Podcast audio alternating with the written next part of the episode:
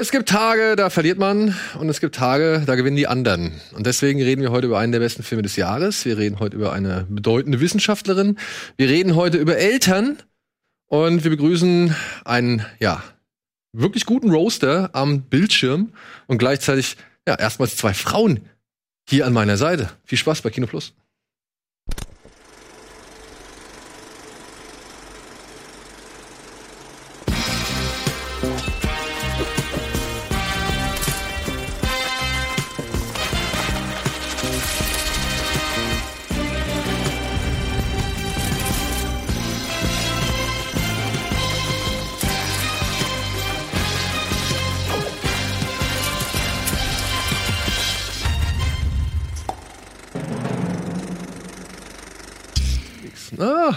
Und damit herzlich willkommen zu einer ja, wundervollen, aber doch etwas anders als gedachten Folge Kino Plus. Denn mein Spruch, ja, ich äh, will es euch kurz erklären, warum ich gesagt habe, es gibt Tage, da verliert man und es gibt Tage, da gewinnen die anderen.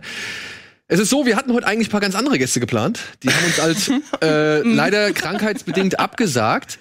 Und dadurch hat sich halt ergeben, dass ihr in den Genuss kommt, also quasi gewinnt, dass heute erstmal Silke und Antje hier bei uns im Studio zu Gast sind. Und gleichzeitig freuen wir uns über die Rückkehr von Dominik, der aus Köln zugeschaltet ist, aber halt, ja, wie in den letzten Monaten einfach einen Arsch voll Arbeit hatte und, und beziehungsweise halt auch echt permanent unterwegs war und deswegen nicht hier sein konnte. Und deswegen freue ich mich, mich umso mehr, dass es jetzt zumindest mal so klappt. Denn heute geht es tatsächlich. Ich freue mich auch tierisch. Ja, tatsächlich geht es heute nach Meinung äh, gewisser Filmpreise um einen der besten deutschen Filme des Jahres oder besten Filme des Jahres. Gleichzeitig geht es um einen meiner persönlichen Lieblingsfilme des Jahres, sage ich jetzt schon mal. Und es geht um noch echt, glaube ich, sechs oder sieben mhm. weitere Kinostarts, ja. Und wir haben eine Menge vor uns. Mal gucken, wie wir das Programm irgendwie durchwürfeln. Aber dadurch, dass Silke heute mit dabei ist, ähm, werden wir uns wahrscheinlich doch auch noch mal verstärkt um die Hausaufgabe kümmern, die da war. Clueless. Wie gut. Ja, Silke hat als ja. Hausaufgabe Clueless aufgegeben und tatsächlich haben sich doch echt einige Leute im Forum Ach, eingetragen gut. und haben ein paar Worte dazu verfasst, so was ich jetzt sehen konnte. Es hat ein bisschen gedauert, aber so im, im, im weiteren, im späteren Verlauf kamen plötzlich so fünf, sechs auf einmal Ach, das freut mich jetzt ja. Das hatte ich gar nicht auf dem Zettel. Wie schön. oh, Silke, den liebe ich auch. Den liebe ich auch. Ehrlich? Oh, das, ja, das finde ich gut. sporadisch einmal schauen. Da habe ich das Wort sporadisch gelernt. Wie toll. Jeden Tag ein neues Wort, ja. genau. Ja. Aber dann, Dominik, weil du, ich, es tut mir leid, er hat die wenigste Na, Zeit, deswegen versuche ich absolut, ihn, ja. äh, mal jetzt kurz den Vortritt zu lassen. Dominik, was hast du ansonsten als letztes geschaut? Was jetzt nicht zu, weil äh, äh, in der Sendung vorkommen könnte. Äh, theoretisch könnte es, aber ihr habt bestimmt schon drüber gesprochen. Äh, Hamilton äh, habe ich geguckt. Hamilton haben wir tatsächlich noch nicht drüber gesprochen. Oh, ja geil. Also das äh, dieses überkrass erfolgreiche Musical aus jetzt bin ich weg, jetzt bin ich wieder da. Ähm, aus Amerika, ähm, was ja so die Gründergeschichte äh, im 18. Jahrhundert in ein Musical packt und gleichzeitig aber das eben ein bisschen anders erzählt. Äh, dieser Lin Lin Manuel Miranda, den kennen einige vielleicht aus Mary Poppins Rückkehr, ist so ein Übergott. Der hat es geschrieben, der hat äh, die Songs geschrieben, er hat es produziert, spielt selber die Hauptrolle. Und ähm, das ganze Musical ist besetzt ausnahmslos mit People of Color und Hispanics und nutzt Hip-Hop, Soul und Gospel, um die Geschichte zu erzählen. Es gibt eigentlich nie Dialoge, mindestens immer schon rhythmischer Sprechgesang und ähm, es ist absurd, wie geil ich das fand.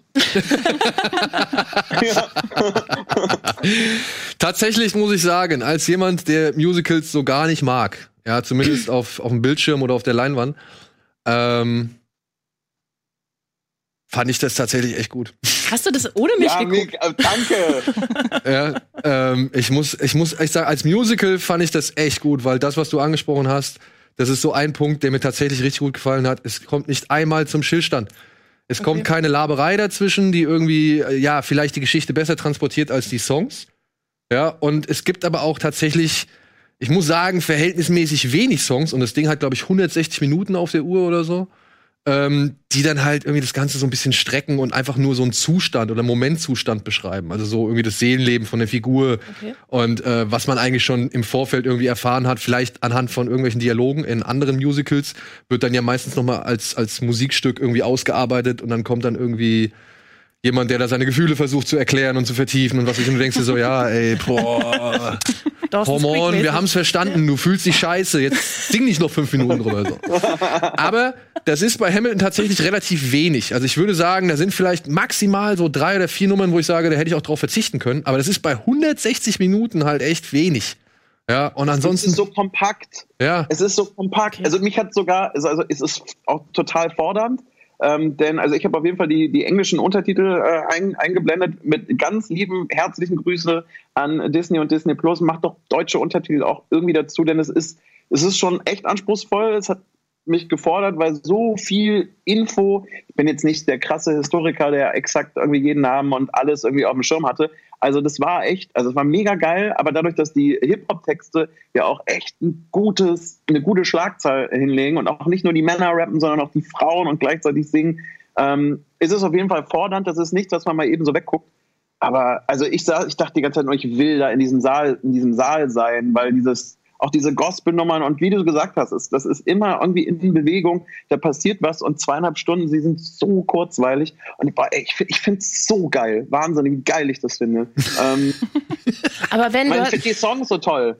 Du hast gesagt, es sind nur zehn Songs oder so? Oder was hast du eben? Nee, ich, ich dachte, das sind so, wenn dann überhaupt drei oder vier, auf die ich hätte verzichten können. Ach so, nee, ich dachte insgesamt jetzt. Nee, das sind, glaube ich, 16, 20. Okay, weil sonst hätte so. ich mir nicht erklärt, wie die Länge ist. Ey, und dann, das muss ich halt auch sagen. Was ich tatsächlich echt beeindruckend fand, war halt die Art und Weise, wie Lin Manuel Miranda ähm, die Historie, also diese Geschichte, was sie alles machen, welche Verträge die abgeschlossen haben, was da irgendwie für, sag ich mal, Systeme oder, oder in Institutionen auf den Weg gebracht worden sind, was dafür für Angriffspläne geschmiedet worden sind. All das verpackt er in seine Raps.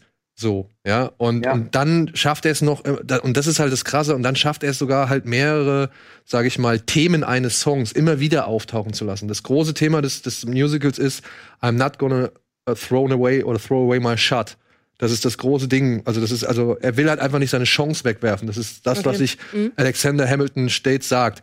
Und dieses I'm not gonna throw away my shot oder I'm not throwing away my shot ähm, bezieht er dann aber tatsächlich auch noch mehrfach mit ein. Zum Beispiel, indem er sagt, oder indem er halt so ein, so ein Saufgelage zeigt, wo er sagt, ich will nicht meinen Shot wegschmeißen, so, ja. ja und gleichzeitig ja. kommt das dann aber noch mal in der Duellsituation vor, was ich halt auch ziemlich cool fand. Also das, das, der verwebt das alles sehr, sehr echt stimmig und clever und dann aber auch echt mit einem Flow. Das ist, da sind Songs dabei, wo Hammer. ich gedacht habe, ey, krass, die, ähm, die habe ich immer noch im Kopf.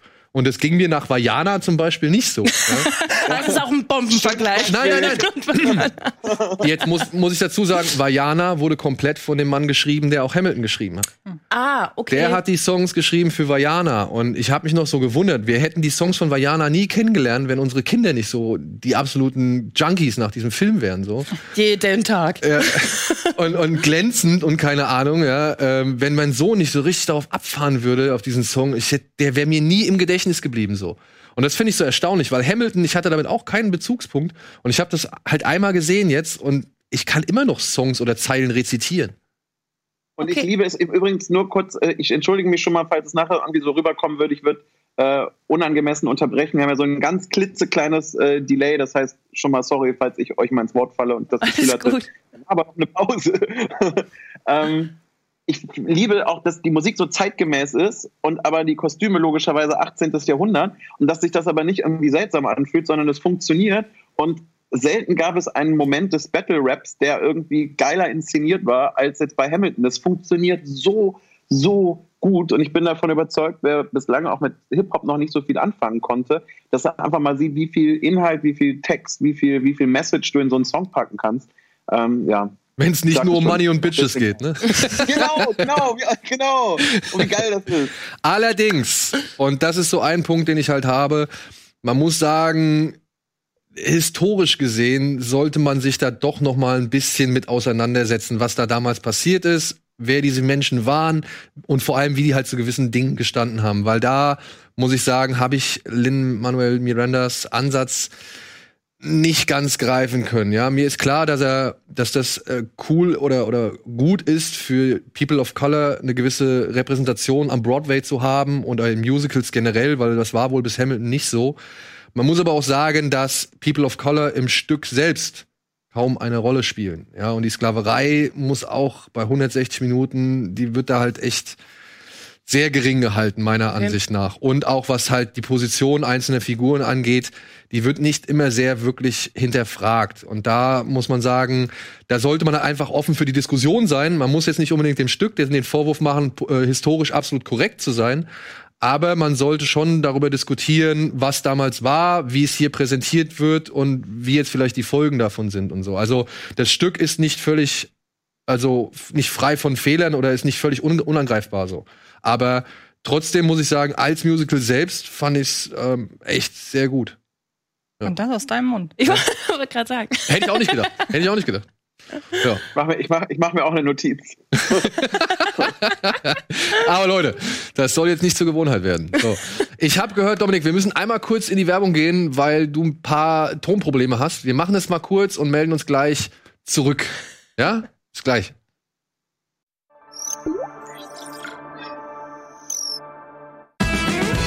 Bitburger. So gut kann Bier schmecken. Und deshalb bitte ein Bit.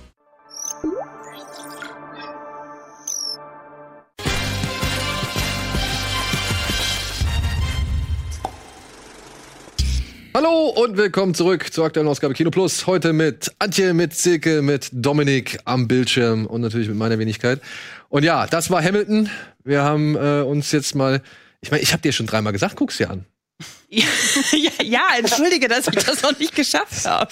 Nein, aber ich sag nur. Man hat auch immer fast drei Stunden Zeit, die man einfach so opfern kann. Aber ich, jetzt, wo auch Dominik sich anschließt, Ah, werde ich natürlich der jetzt, Empfehlung ne? nachkommen. Ja, ja, cool. Dass man mir in Sachen Musical Ich nicht nicht vertraut. Nee, tatsächlich nicht. So, dann, Antje, was hast du als jetzt gesehen? so einiges, ähm, wo man teilweise noch nicht drüber sprechen darf oder was man irgendwie nächste Sendung bespricht. Also ich habe zum Beispiel The Vigil oder so gesehen, der ja nächste Der kommt nächste Woche, startet. ja, genau. Genau, da brauche ich jetzt nicht drüber reden. Den muss ich noch gucken, da habe ich den Link noch nicht. Ich habe aber einen sehr, sehr guten Film gesehen, der hoffentlich, der soll im Oktober nach äh, Deutschland kommen, DVD, Blu-ray und das ganz Gedöns, nämlich Relic.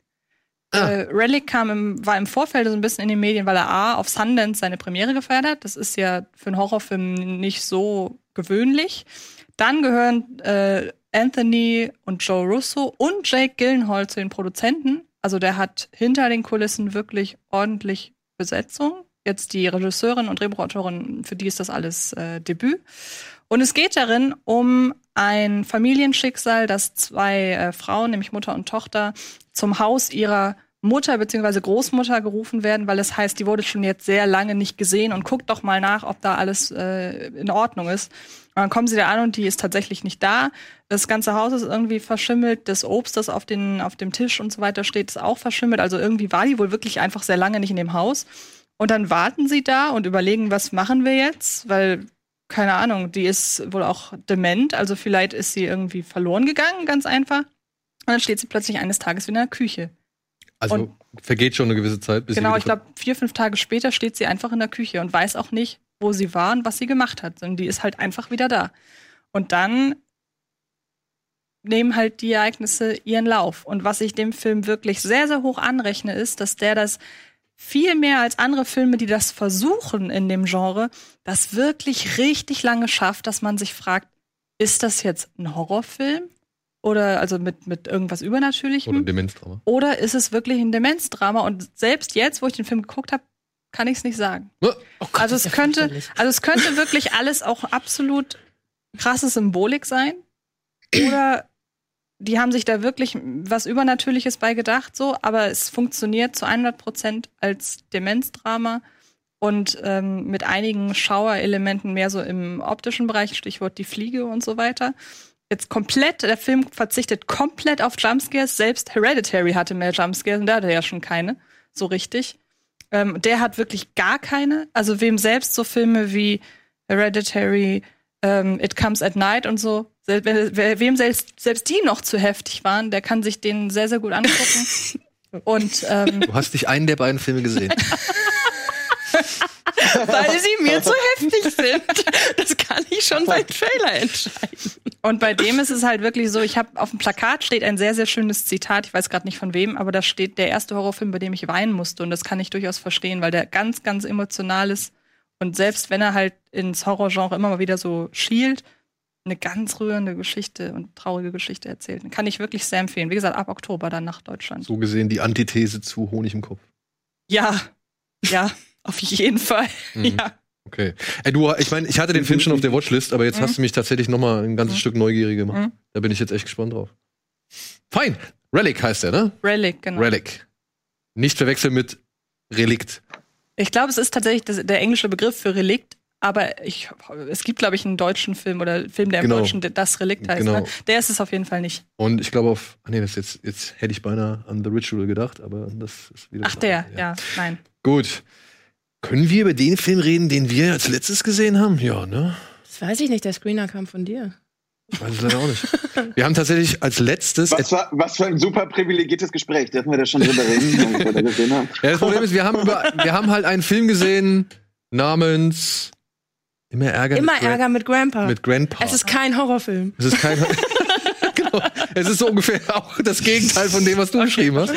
Äh, mit Robert De Niro, Christopher Walken, Uma Thurman, äh, den, den, ah, der, der Sportlehrer aus 21 Jump Street, Ja. ja, Mhm. äh, seinen Namen vergesse ich leider immer, und Cheech Marin spielt darin auch eine kleine Rolle. Aber, Aber- wenn ich das so höre, Robert De Niro in einem Film, wo im Titel Grandpa vorkommt, da kommen ganz schlimme Erinnerungen. Ja, ja, ich weiß auch nicht, nee, können wir über den reden? Ich weiß es nicht. Daniel, das weiß der ich nicht. Du hast, Der hat einen DVD-Start, einen Blu-ray-Start, so. Ja, dann. ja, aber dann, natürlich, dann war er ja schon. Nee, er kommt ja erst noch. Egal. Haben wir gesehen. Nette kleine Komödie. Ich fand den sehr unterhaltsam. Ja? Ja.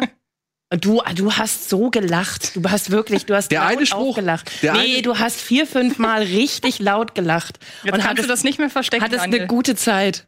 Also, Ja, ja, ich hatte eine Wir, gute wir Zeit. sollten Silke öfters mal anrufen dann. wenn, wenn wieder so, so Ich hatte eine gute Zeit bis zu einem gewissen Moment im, im Film. Und das war ungefähr so nach einer Stunde, würde ich jetzt mal sagen, geschätzt. Und ab da war er mir tatsächlich dann aber echt egal. Weil dann wurde eigentlich nur das wiederholt, was sowieso schon die ganze Zeit gemacht worden ist. Es wurde noch ein bisschen potenziert. Das Drama hielt sich Gott sei Dank in Grenzen. Ja, wir reden ja von einer kleinen, äh, sag ich mal, Familienkomödie für auch dann, sag ich mal, Kinder. Das hielt sich Gott sei Dank in Grenzen, aber es war eigentlich dann auch so ein bisschen klar, worum es hinläuft. Und das große Thema habe ich ja gestern schon geschildert. Die haben sich alle gegenseitig lieb, aber versuchen sich gegenseitig irgendwie ständig Streiche zu spielen und irgendwie. ja, das sollte halt witzig sein. Das sollte halt auch irgendwie zeigen, dass der Grandpa mit dem jungen zwölfjährigen Enkel noch mithalten kann, dass die so ihre eigene Ebene finden. Also ich.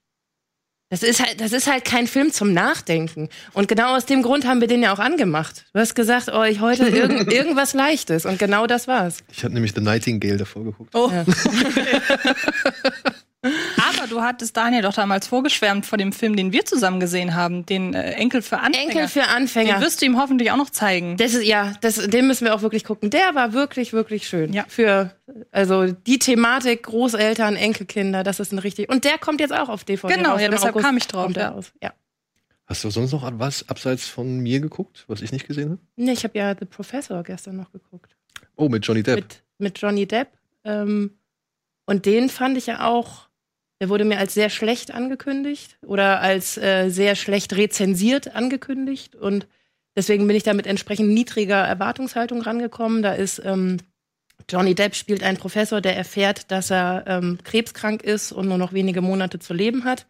Und dann einmal komplett alles umstellt und die äh, letzten Monate halt, ähm, ja, das Leben genießen möchte. Und da war ganz viel drin, was man schon oft gesehen hat. Also er als Professor, sein, so sein, seine erste große Änderung ist dann, ich unterrichte meine Schüler nicht mehr im Klassenraum, sondern wir gehen jetzt raus an die frische Luft. Ich dachte, das habe ich vielleicht schon mal irgendwo gesehen. Das kommt mir ein bisschen bekannt vor. oh, Captain, my. Captain. Und ähm, dann war aber so eine Szene, wo ich halt wirklich dachte, das hätten sie noch ein bisschen mehr ausbauen müssen. Also er fängt halt an, über den Tod zu reden und dass wir den Tod immer so von unserem Leben fernhalten. Und selbst erwachsene Menschen sich nicht trauen, mit ihren eigenen Kindern oder sogar mit sich selbst irgendwie mit dem Thema Sterben auseinanderzusetzen. Und wenn man den Tod viel mehr als Teil des Lebens akzeptiert, dass der dann einem nicht so irgendwie in den Nacken fallen kann. Das fand ich so einen tollen Ansatzpunkt. Und ich dachte, ey, redet mehr darüber, das ist ein spannendes Thema. Haben sie aber nicht. Aber trotzdem fand ich den Film in Ordnung. Bis auf den Blowjob. Bis auf den Blowjob, ja. Ja. Das ist Ich sag's nur. Danke. Ja, aber jetzt alles in allem empfehlenswert oder? Ich, ja, ich fand den, ja, ich fand den in Ordnung. Hast du den schon gesehen? Mit so einem Nee. Ja, hast du mich, habe ich richtig Bock jetzt. so, ja, würdest du den empfehlen? Ja.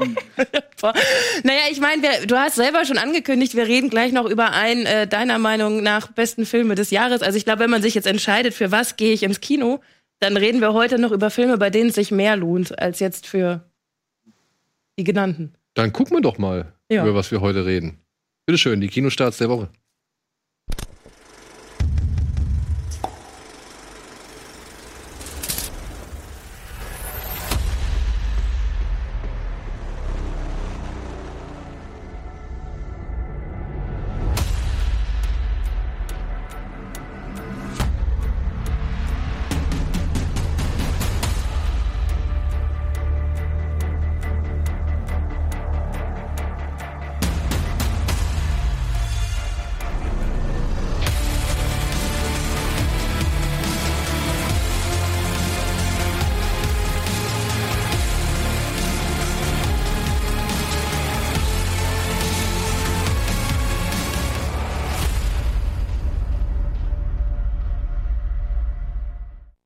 Ja, so. Da er nur noch wenig Zeit hat und da es tatsächlich ein großer Titel ist, also ein richtig schwerer Brocken, wollen wir doch tatsächlich mal mit dem ja, populären deutschen Beitrag Berlin-Alexanderplatz beginnen. Wer kann jetzt diese Handlung am besten zusammenfassen? Willst du es versuchen, Dominik? Oder soll ich? Ach, ich wusste es. Pass auf, ich, ich, ich, ich versuche mal so ein bisschen, ich bin ja im Zusammenfassen von Geschichten immer so mittelmäßig talentiert, äh, aber ich versuche es und du darfst gerne ergänzen. Ja. Ähm, aber ich versuche gar nicht, also, also es ist die, ähm, eine sehr lose, freie Verfilmung äh, des äh, Romans von äh, Alfred äh, Düblin, der ja auch schon mehrmals äh, verfilmt wurde als Serie und auch in, von äh, Düblin damals selber. Ähm, es geht aber hier, wird es ein bisschen umverlagert.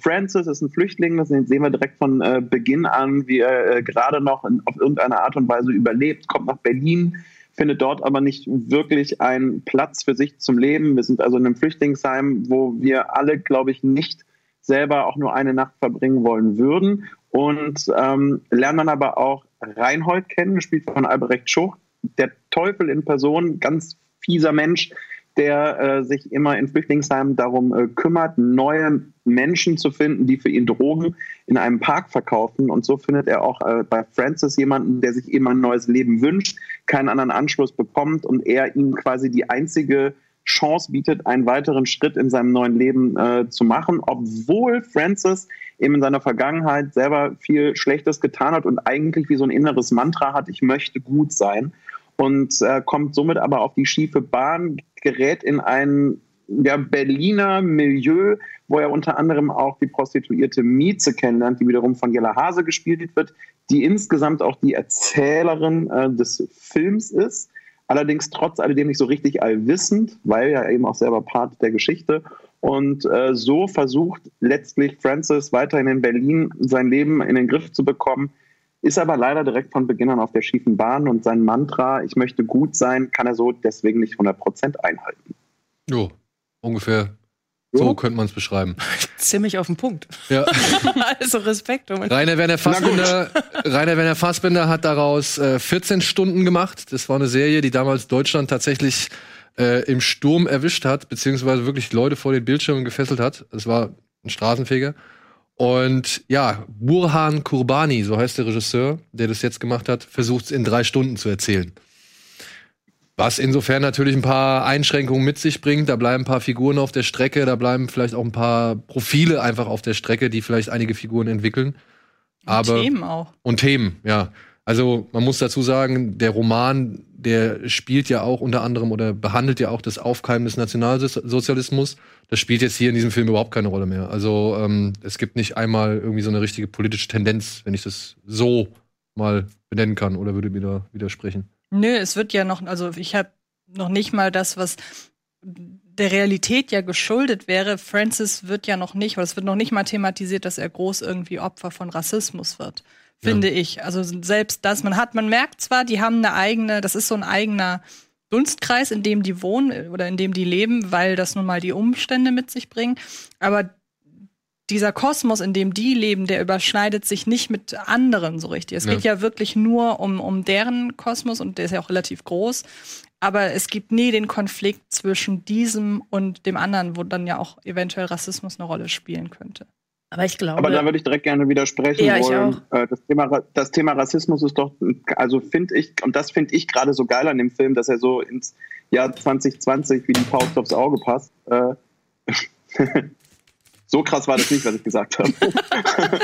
ähm, ähm, dadurch, dass er es eben nicht äh, mit, immer mit der Brechstange ähm, nimmt, sondern dass er doch genau äh, das Bild des schwarzen Drogendealers, ähm, wo man in, in, wenn man durch Berlin läuft, äh, und selber schon mal und selber, also das habe ich mich selber sogar bei erwischt, wenn man zum Beispiel, ob es im Görlitzer Park ist oder egal wo, egal wo man in Berlin in einem Park ist, automatisch das Gefühl hat, sobald man äh, einen Schwarzen sieht, muss das doch ein Drogendealer sein. Genau damit, finde ich, spielt er und zeigt ja genau äh, diese Perspektive und inklusive dieses, äh, finde ich, fantastischen Monolog von äh, Annabelle, der, der ähm, auch äh, schwarzen Clubbesitzerin, die ja genau das thematisiert in dem Film, die genau sagt, egal was ich in diesem Land tue, egal wie ich spreche, egal was ich mache, am Ende bleibe ich eine schwarze Frau für alle. Und äh, gerade das finde ich äh, so, so elegant an dem Film, dass er eben nicht das Thema, ähm, was man nämlich hätte, gerade dieses nationalsozialistische Thema, hätte man total leicht in äh, eine äh, Schaut her, ich mache einen Film gegen die AfD und bringe das total plakativ mit rein. Ich finde, gerade mit den letzten Entwicklungen in den letzten Monaten ist er da nämlich total, total elegant und bringt dieses Thema auf verschiedene Ebenen, dass das Thema Rassismus nämlich sehr wohl eine Rolle spielt und, und wir eben sehen, dass ähm, der Flüchtling Francis tatsächlich auf den ersten Blick, zumindest in den ersten Schritten, ähm, bei Reinhold überhaupt den, den ersten Halt bekommt, den er vorher nirgendwo bekommt. Und obwohl, obwohl er sieht, dass das, dass das eigentlich nicht richtig ist, ist es trotzdem die einzige Chance, aus einem größeren Loch rauszukommen. Und das finde ich eigentlich gerade äh, so zeitgemäß und so passend für das aktuelle Jahr. Aber du hast ja trotzdem nicht diesen direkten Konflikt. Also es ist meinetwegen ein Thema, das über allem hängt so. Aber du hast ja in dem Sinne kein, was du gerade sagtest, was dir, was dir so gut gefällt. Es gibt nicht diese Typ, diesen, dieses typische Aufeinanderprallen von den Kulturen, finde ich. Also selbst der, selbst der äh, Monolog äh, der Frau, den du gerade gesprochen hast, der ergibt sich ja auch eher aus der Situation heraus und das ist nicht so ihr, sie wurde vor oder das, das ist, ja, das ergibt sich aus der Situation heraus und nicht aufgrund eines in den Fokus des Films gerückten Konflikts, meiner Ansicht nach. Da würde ich Aber tatsächlich. Wie, wie, wie, deutlich, wie, wie deutlich wollt ihr es denn aber äh, in den im Fokus bringen, wenn du einen weißen Mann hast, der sich anhand der Schwarzen äh, durch sein eigenes Privileg äh, selber irgendwie nach vorne holt und die anderen die Drecksarbeit machen lässt, die er Aber, selber nicht machen aber ich kann. habe ja nicht gesagt, Also dass ich es gerne, ich habe ja nicht gesagt, dass ich es gerne anders hätte. Ich habe es ja nur im Vergleich zum Roman gesehen, wo ja wirklich die ganze Zeit penetrant oder oder halt entsprechend der Zeit eben die Weimarer Republik immer wieder äh, sehr sehr zentral genommen wird. So, ich habe das ja nur verglichen. Das wäre ja noch gar kein Urteil. Ich habe es nur verglichen. Genau, in diesem Fall. also mehr Ach so, will ich. ja, okay, okay. Mehr will ich eigentlich auch nicht sagen. Also es ist halt einfach nicht das, also es ist nicht so ein zentrales Thema wie im Buch, äh, findet hier nicht sein Äquivalent in der Verfilmung von Burhan Kobani. Genau, ja. Und das ist jetzt noch nicht mal wirklich negativ, ne negativ ausgelegt, sondern einfach nur. Ah, okay, weil ich habe ich hab's, ich hab's gerade, äh, ver, ver, dann ver, schon mal Verzeihung, ich habe es gerade äh, so verstanden, als wäre das, oh ja, das fehlt jetzt dem neuen Film, Nö. weil das finde ich eigentlich gerade ganz ge- Okay, dann Nein, das, also was ich, was ich tatsächlich, was ich tatsächlich ein bisschen schade finde, ist, dass der neue Film, der ist halt ästhetisch, ist der eine Bombe, ja. Der ist halt, der sieht geil aus. Das sind geile, pulsierende, lumineszierende, neonfarbene Bilder, so, die man halt, sag ich mal, auf der deutschen Kinoleinwänden eben noch aus deutschen Händen irgendwie sehr selten zu sehen bekommt. Aber ich muss dann doch sagen, dieses Berlin, was sie hier ab, abbilden, ist dann wirklich ja, das ist nur dieses, das ist so, ja, auch wieder so ein eigener Mikrokosmos irgendwie. Und ich fand es halt ein bisschen schade, weil Francis bewegt sich eigentlich nicht wirklich in der realen Welt, sondern bewegt sich halt immer in dieser Parallelwelt aus Nachtleben, aus Drogenhandel, aus Menschenhandel, aus, ja, weiß ich nicht, irgendwie, es wirkt halt nicht, es wirkt halt so ein bisschen abgesetzt von allem. Und das fand ich ein bisschen schade, weil dadurch wirken auch viele Figuren einfach entrückt und wie eben nur ein Sinnbild von etwas, wie zum Beispiel, ähm, wie heißt der Joachim Krohl? Mhm. Ja, äh, als alternder Gangster. Der ist eigentlich nur dafür da zu sagen, dass seine Zeit vorbei ist und, und seine Zeit, also Menschen wie er nicht mehr wirklich gefragt sind. Und das ist dann, der verkommt dann halt so irgendwie einfach zu einem, zu einem, zu einem Sinnbild oder zu halt einfach zu einer Metapher und nicht irgendwie, äh, stellt keine richtige Figur mehr dar. Und so ging es mir tatsächlich mit einigen Figuren, auch mit der, äh, mit der dunkelhäutigen Nachtclubbesitzerin und auch mit Jella Hase. Weil, obwohl die vielleicht die Erzählerin ist, äh, und schon meiner Ansicht nach die allwissende Erzählerin ist, ist sie am Ende halt auch so dieses, dieses Hure mit Herz-Ding und das fand ich ein bisschen schade. Das ist, hat wohl im Roman und in, auch in der Fassbinder-Verfilmung äh, dann doch etwas, eine etwas komplexere Dimension. Was Jella Hase macht, finde ich nach wie also finde ich vollkommen in Ordnung. Die spielt es gut, genau wie alle anderen. Überragt natürlich von Albrecht Schucht, Schuch, der in seiner, der uns erzählt hat, auf dem, auf dem ersten Drehbuch, das er hatte, stand Laborratte anstatt der Name. Hm. Ja, also sein, sein, sein äh, Reinhold soll halt wie, also sollte halt wie so eine Laborratte, sollte sich so vorstellen und sollte rangehen. Der ist ganz großartig. Aber ja, es sind so ein paar Sachen, die fühlen sich für mich leider nicht ganz so stimmig an in diesem, in diesem wirklich beeindruckend auf die Beine gestellten Konstrukt. Aber das ist eigentlich gerade ein, ein Punkt, wo ich äh, auch jetzt erstmal sagen würde, finde ich es tatsächlich trotz alledem schade, äh, als erstes zu sagen, ah, das ist irgendwie nicht so an dem Film. Denn für mich ist er gerade tatsächlich ein Film, äh, der hat all das, was wir dem deutschen Kino in den letzten Jahren äh, immer wieder gerne vorgeworfen haben, macht er. Äh, er wagt richtig große Emotionen, er wagt Bilder, die äh, ich so jetzt lange nicht im deutschen Kino gesehen habe. Der vermischt, finde ich, trotz alledem ein Arthouse-Kino mit, aber mit Bildern und auch mit sperrigen Themen, äh, mit großen Bildern, mit großem Schauspiel und wagt sich auch einfach da so ein Epos hinzulegen. Ähm, da muss ich sagen, es ist für mich total klar, dass der nicht all das, welcher Film schafft es schon, ein dickeres Buch irgendwie in zweieinhalb Stunden alle Themen irgendwie abzudecken. Aber eigentlich ist das, das, und da war ich selber so überrascht von, äh, wie, wie man das, wie dieser Film es eben schafft, eine, eine große Breite zu machen, dass ich nicht eine Sekunde den Eindruck hatte, das ist mal eben eine deutsche Produktion. Und ähm, in, in dieser ganzen Ambition, wie er die Themen adaptiert und dass er eben zum Beispiel dieses Rassismus-Thema ganz anders und eben auch aus deiner Perspektive als, als äh, deutsch-afghanischer Regisseur eben ganz anders platziert. Und was ich auch immer schade finde, ist die schauspielerische Leistung von äh, Welcome Bungee. Wird ja auch immer so von wegen, ja, der ist irgendwie ganz nett. Dieser Mensch spricht im normalen Leben kein Wort Deutsch, kann es gar nicht, spricht auch eher gebrochen Englisch. Und ich finde, das kommt überhaupt, also das merkt man in dem Film äh, letztlich gar nicht, sondern man merkt, dass er da so auch so, so seinen Platz findet und ähm, das finde ich schauspielerisch auch sehr, sehr beeindruckend, dass es jemand schafft, der eigentlich diese Sprache nicht spricht. Das wäre so, als würde ich in einem französischen Film gebrochen Französisch sprechen und ich weiß eigentlich gar nicht, was ich sage und man hat trotzdem den Eindruck, ähm, dass ich es aber weiß, was ich da tue und dass, dass, dass das im Dialog auch funktioniert und auch vom Timing. Und äh, da bin ich tatsächlich insgesamt einfach äh, schwer, schwer beeindruckt. Auch er, wirklich schauspielerisch, inszenatorisch, kein Problem.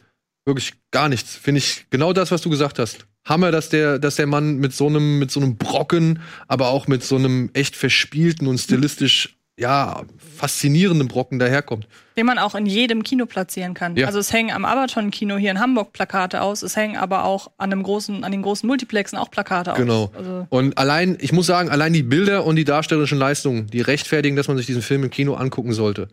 Ähm, ich finde den Epilog nicht so stark, beziehungsweise das Ende, was er da am Ende, was, was er da am Ende macht, da muss ich sagen, das will ich jetzt natürlich nicht verraten, aber das war für mein Empfinden einfach nicht der falsche, also nicht der richtige Ton, den er da getroffen hat, nochmal. Aber ansonsten vorher, ich kann ihn halt in einzelnen Positionen ein bisschen angreifen und kann sagen, hier, das ist mir ein bisschen zu viel davon, zu symbolisch hier oder sonst irgendwas. Ändert nichts meine, meine Meinung darüber, dass das Ding halt einfach ein Mammutprojekt ist, was der, was der junge Herr, das ist sein dritter Film. Ja, was der wirklich mit, mit einer beeindruckenden Sicherheit und Selbstsicherheit und, und Finesse auf die Beine gestellt hat. Keine Frage. Es ist nur dann wirklich dann wahrscheinlich eher das persönliche Befinden, was mich diesen Film nicht so ganz an mich ranlassen, kommen, rankommen lässt, ähm, als das, sag ich mal, stilistische oder formelle oder so. Ja. Und wie gesagt, manche Figuren sind mir ein bisschen zu, zu platt, aber wenn ich jetzt so auch mal direkt mit seinem Vorgängerfilm Wir sind jung, wir sind stark äh, den äh, vergleiche, da hat mir der noch ein bisschen besser gefallen. Der war noch ein bisschen dichter, noch ein bisschen intensiver und kann ich auch wärmstens empfehlen. Den gibt's auf Amazon Prime. Amazon Prime kann man sich den angucken. Da geht's um ähm, diesen diesen Angriff auf das Asylantenheim in Rostock und den fand ich halt auch äh, richtig cool, weil der halt so in die verschiedenen Milieus halt eintaucht und sich dann quasi zwischen den Reihen äh, oder zwischen die Reihen oder durch die Reihen wandert, so richtig, und, und versucht halt aufzuschnappen, was halt zu den einzelnen Ereignissen geführt hat. Das fand ich auch einen spannenden Ansatz und ich glaube, das ist das, was du meinst, wie er jetzt hier das Thema Rassismus platziert hat. Ähm, so wie es in dem, in dem Wir sind jung, wir sind stark gemacht hat. Dahingegen will ich da auch gar nicht gegen ansprechen. Also es ist, glaube ich, einfach nur dann das persönliche Befinden, was, was bei mir irgendwie eine Rolle spielt.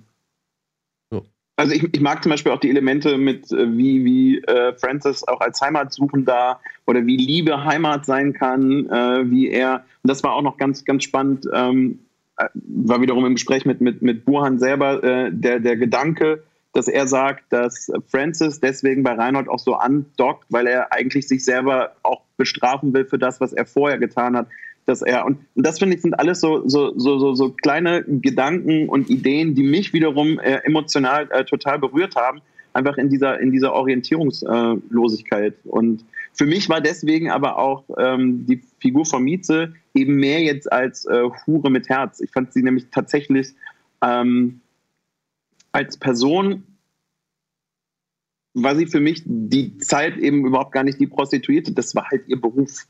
Ähm, und das fand ich wiederum ganz interessant. Dass für mich war die Interpretation jetzt eben nicht, sie ist die Hure mit Herz, sondern das ist jetzt gerade, das ist jetzt gerade ihr Job und dass ein Job aber nicht über den Rest der, äh, der Person so viel aussagt, sondern dass da eben auch zwischen den beiden, ähm, was dort passiert ist und dass es für mich total nachvollziehbar ist und deswegen ich auch eben mag. Deswegen ist sie für mich nicht all, ganz allwissend, denn ähm, sie ist natürlich nicht objektiv als Erzählerin, weil sie die Verbindung hat. Und das wird für mich eben auch von Sekunde eins klar und sorgt auch für eine Ambivalenz, dass sie manchmal über Dinge als Erzählerin spricht, die ich aber gerade gar nicht sehe. Und ich denke, Moment mal, ich sehe das sehe es gerade ganz anders. Äh, ich sehe auch gerade das Leben, was Francis führt, ganz anders als du, kann aber nachvollziehen, dass sie die andere Perspektive äh, auf ihn hat. Und das mag ich total, dass, dass, dass das auch immer wieder gegeneinander bricht, das, was erzählt wird und das, was ich sehe und dass ich da als Zuschauer äh, die ganze Zeit in so einer Ambivalenz hängen. Und das mag, also das, ich mochte das sehr.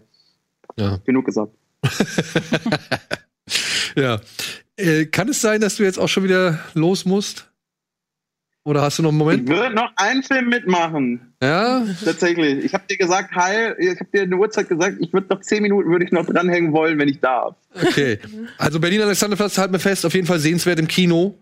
Aber man sollte schon darauf einstellen, dass man vielleicht sich an manchen Punkten reiben kann oder halt eben vielleicht auch ein bisschen erschlagen wird von all dem, was man da zu sehen bekommt. Aber oder? das ja wiederum sehr passt. Ja, genau. Ähm, genau. Weil das Einzige, was mich halt noch so ein bisschen stört, ich habe manchmal das Gefühl gehabt, dass die Leute, wahlweise der Regisseur oder ich weiß nicht, hat, das weiß Dominik bestimmt, ob der Regisseur auch das Drehbuch selber geschrieben hat. Hat er beides gemacht? Er, also er hat mit, er hat, er hat mit, dran, mit dran gearbeitet. Okay, also so oder so, je nachdem, wer dafür zuständig war. Ich hatte so ein bisschen den Eindruck, die trauen dem Publikum nicht hundertprozentig, Ja. sondern ähm, und das ist ja manchmal noch nicht mal den Machern selber geschuldet, sondern wie oft wir das jetzt schon gehört haben, dass das dann Studioentscheidungen sind und die dann gef gefällt werden. Deshalb will ich das gar nicht mal auf die Kreativen münzen, sondern das kann ja auch von den von Studiowegen her äh, entschieden worden sein. Ich finde nämlich, dass der Off-Kommentar durch Mieze, dass der leider das, was Dominik sehr gut gefallen hat, das hat bei mir leider exakt das Gegenteil ausgelöst, weil sie von Anfang an natürlich sehr subjektiv auf äh, Francis Seite ist. Das macht auch super Sinn, weil sie ist ja mit ihm zusammen, sie nimmt automatisch ihre Posi äh, seine Position ein.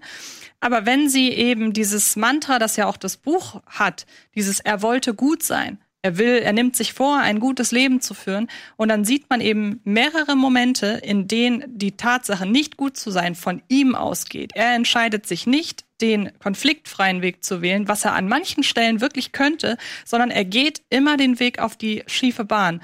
Und das wird von Mieze immer relativiert. Und das finde ich schwierig, weil ich, weil der Film damit beginnt, äh, Francis in eine Opferrolle zu drängen. Und ich will ihn nicht zu, zu einem Täter machen, aber der Roman und äh, so weiter, äh, der Roman und ich glaube auch die Serienverfilmung, die sich ja noch mehr am Roman orientiert, die habe ich wiederum nicht gesehen, ähm, die können viel ambivalenter damit umgehen, mit dieser Grauzone zwischen ähm, zum Täter gemacht und, und eben diese Opferposition. Ich finde, dem wird der Film nicht ganz gerecht. Der Film macht ihn automatisch zum Opfer und das finde ich dann eben schwierig. Bei mir hat das nicht das Gefühl ausgelöst, dass es ambivalent, sondern bei mir hat es das Gefühl ausgelöst, man kaut mir gerade vor, in welcher Position der Mhm. ist. Und das finde ich leider, da, da finde ich, das Aber das- nimmt dem Das finde ich Film. ein spannender Punkt, dass du denn jetzt, dass du es genau, also weil ich sehe es, also wie unterschiedlich deine Wahrnehmung Mhm. sein kann. Weil genau was du sagst, finde ich gerade so geil, dass ich äh, da- das die eine Perspektive ihm so von wegen, er kann ja gar nichts dafür, ich aber ja trotzdem als Publikum sehe, dass er selber Entscheidungen Mhm. trifft.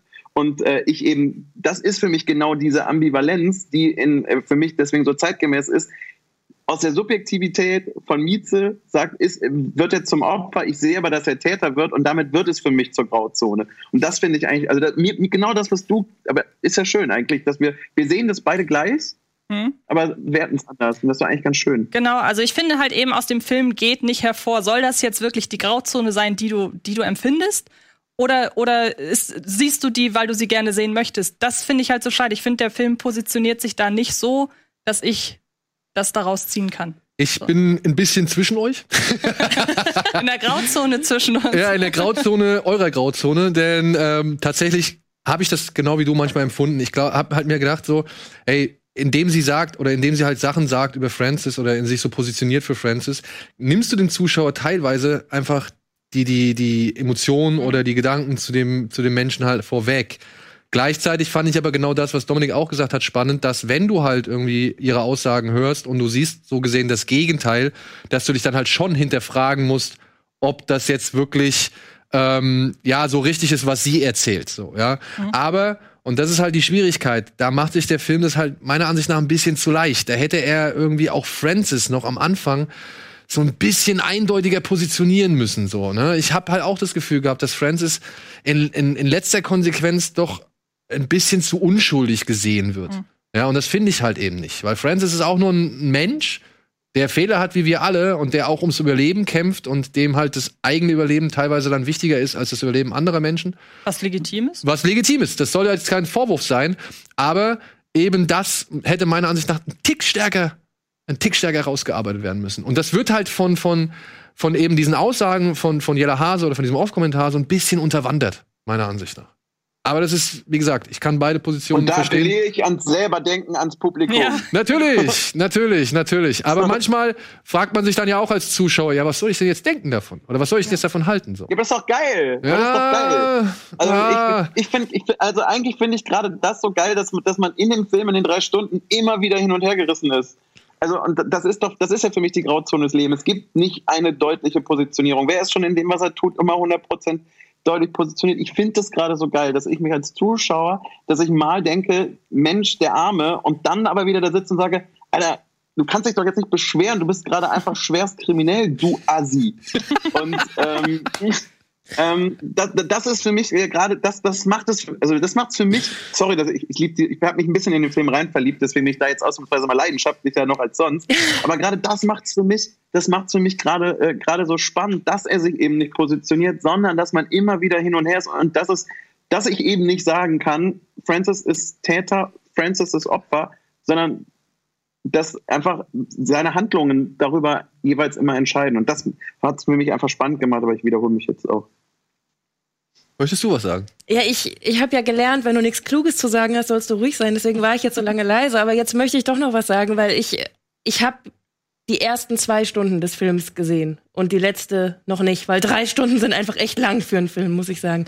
Und ich war jetzt gerade total fasziniert, als ihr das so relativiert habt mit dem Thema Rassismus, weil für mich ist das, der ganze Film ist ein Film über Rassismus. Und gerade Exakt. und gerade wenn du sagst, die, die beiden, ich will jetzt Bubbles sagen, du hast ein Ich würde Parteien sagen. Du hast, du hast ein besseres Wort vorhin gehabt. Also, dass sich die eine Welt und die andere Welt nie richtig treffen, Mhm. das ist ja auch ein Ergebnis von rassistischen Bewegungen, in denen wir uns befinden. Und ähm, mir ging das auch so, dass ich halt ein paar Mal dachte, Mann, jetzt bist du aber wirklich selbst schuld, Junge. Aber auf der anderen Seite weißt du ja auch nicht, was der erlebt hat, wo der herkommt, was ihn dazu bringt, das jetzt zu tun, weil er keine andere Chance hat. Und ähm, deswegen glaube ich, dass dieser Film so wunderbar abbildet, was wir im Moment alle denken und erleben, wenn es halt darum geht, äh, Kriminalist, äh, kriminelle Handlungen und dann immer dieses, ja, hat der Täter den Migrationshintergrund? Und genau diese Gedanken, die gerade immer durch die Presse gehen, werden im Grunde in diesem Film total gut eingefangen. Ja, aber dann habe ich ein Problem. Aber so, ja, ich will ich gar nicht widersprechen, was du sagst. Aber das, Silke, da hast du was sehr Kluges gesagt. Ach, danke, Dominik. aber dann habe ich, dann, dann habe ich trotzdem äh, die, also persönlich, ich, ich, ich kann nur jetzt von mir ausgehen, dann habe ich persönlich aber immer noch die Hürde dieser überhöhten Welt und dieser Künstlichkeit, die diese, dieser Film so voranträgt. Und das lässt für mich gewisse, sage ich mal, Lebensbereiche ja überhöht da, oder er stellt für mich einfach gewisse Bubbles, Welten, Umfelder überhöht dar. Und gerade so, wenn ich dann diese die ganzen Berliner Clubszene da sehe, die sie da irgendwie versuchen immer wieder abzubilden, dann ist es für mich ähm, schon etwas zu weit weg von der tatsächlichen Realität, in der der Film spielen könnte. Ja, das habe ich ja auch gesagt, als du kamst ja einmal rein, als ich den gerade geguckt habe. Ich habe gesagt, irgendwas habe ich falsch gemacht. Ich war nie in einem Club, in dem es so ausgesehen hat. In, weder in meiner Jugend noch in meinen erwachsenen Jahren. Also so war ich nie feiern, wie die, die da gefeiert haben. Aber das kann ich auch nicht beurteilen, weil ob es diese Szene gibt oder nicht. Nein, also, ich, pass auf, ich will diesen Rassismus da in dem Film auch gar nicht ausklammern. Ich will nicht behaupten, dass der Film das nicht irgendwie darstellt oder versucht irgendwie den Eindruck zu verschaffen, wie es ist, von der einen Seite aus das zu sehen.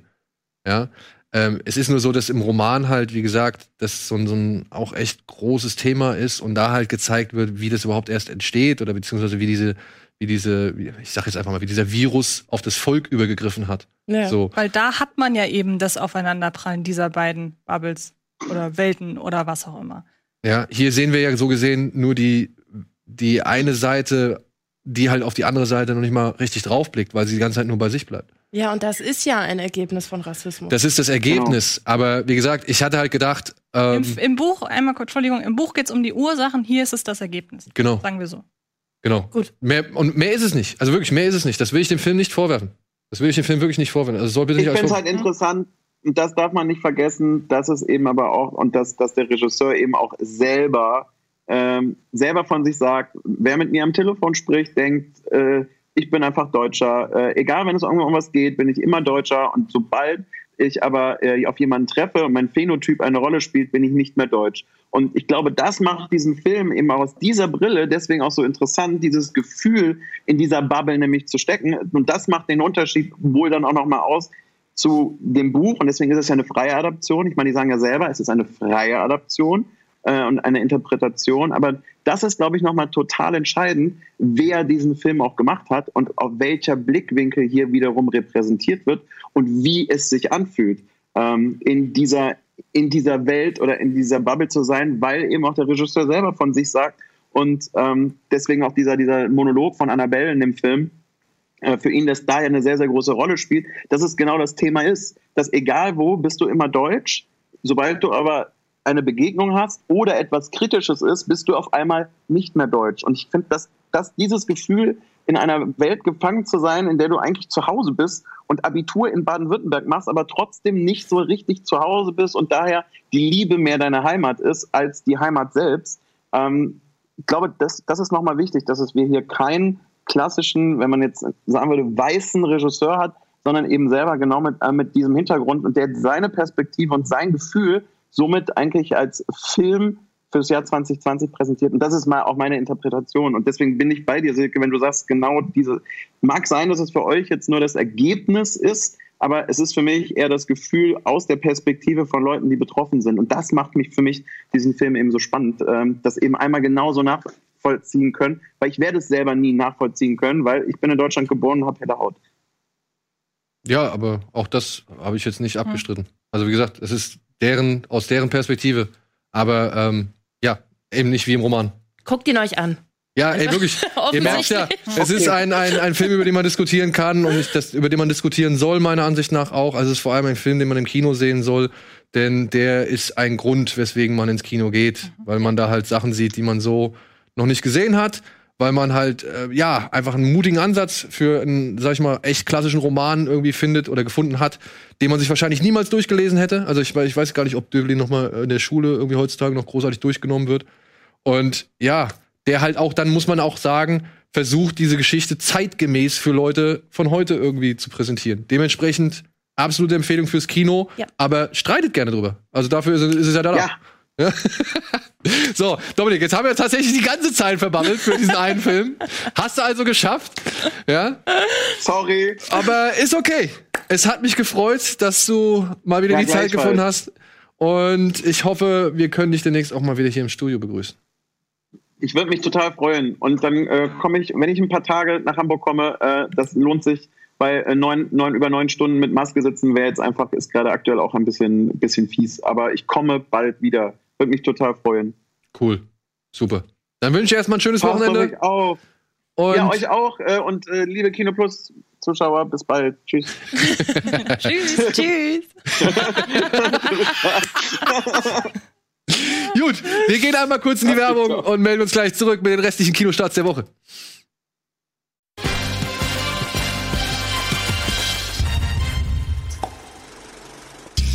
Hallo und willkommen zurück zur aktuellen Ausgabe Kino Plus mit Antje und mit Silke und Dominik ist jetzt weg.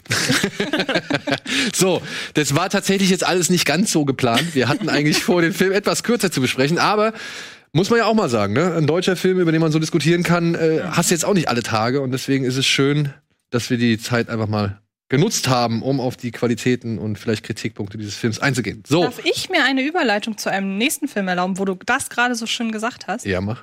Denn wir sind ja immer froh, wenn solche Filme aus Deutschland kommen, von denen wir sagen, sowas gibt es sonst nicht. Ähm, und Oh, es gibt kommt's. noch einen Film, der dieses, äh, der diese Woche aus Deutschland kommt. Der hat längst nicht die Qualität wie Berlin Alexanderplatz, aber auch bei dem würde ich sagen, cool, dass sowas aus Deutschland kommt, nämlich Into the Beat. Ein Tanzfilm. Da will ich gar nicht viel zu sagen. Es ist die übliche Blaupause eines Tanzfilms. Äh, ein junges Mädchen lernt Streetdancer kennen, möchte Streettänzerin werden und dann statt Obwohl sie eigentlich obwohl Ballett- sie eigentlich Balletttänzerin ist, genau. Und dann muss sie sich halt, lernt sie erst die, die, die Jungs kennen von dieser Streetdance-Gruppe, übrigens gespielt von den Flying Steps, die ja sehr, sehr viel können, mit zu den besten Tanzcrews überhaupt zählen und äh, die wurden hierfür verpflichtet. Und dann muss sie sich halt gegen ihren Vater, der selber Balletttänzer ist, da eben behaupten. Also wirklich nichts Besonderes. Und der ist Inszenator, beziehungsweise der ist schauspielerisch. Ich sag mal so, die Schauspieler wurden wegen ihres, Tan wegen ihres Tanzkönns gecastet und nie unbedingt wegen ihres Schauspielkönns.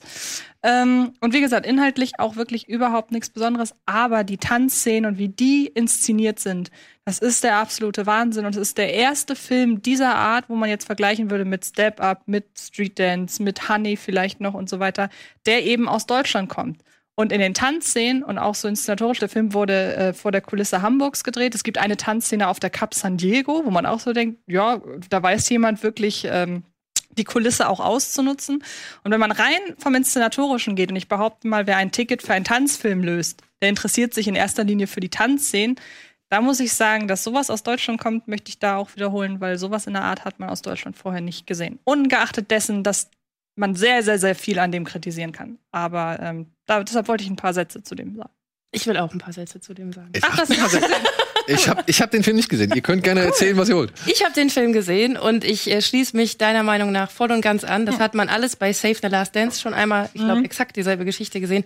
Aber was ich bei dem Film ganz wichtig finde und was nicht eindeutig äh, rüberkommt, wenn man das Plakat sieht, das ist ein Film für Kinder. Der hat, Stimmt, auch, ja, genau. der hat auch die Auszeichnung der besondere Kinderfilm bekommen. Der wurde gefördert von dieser Initiative, der besondere Kinderfilm.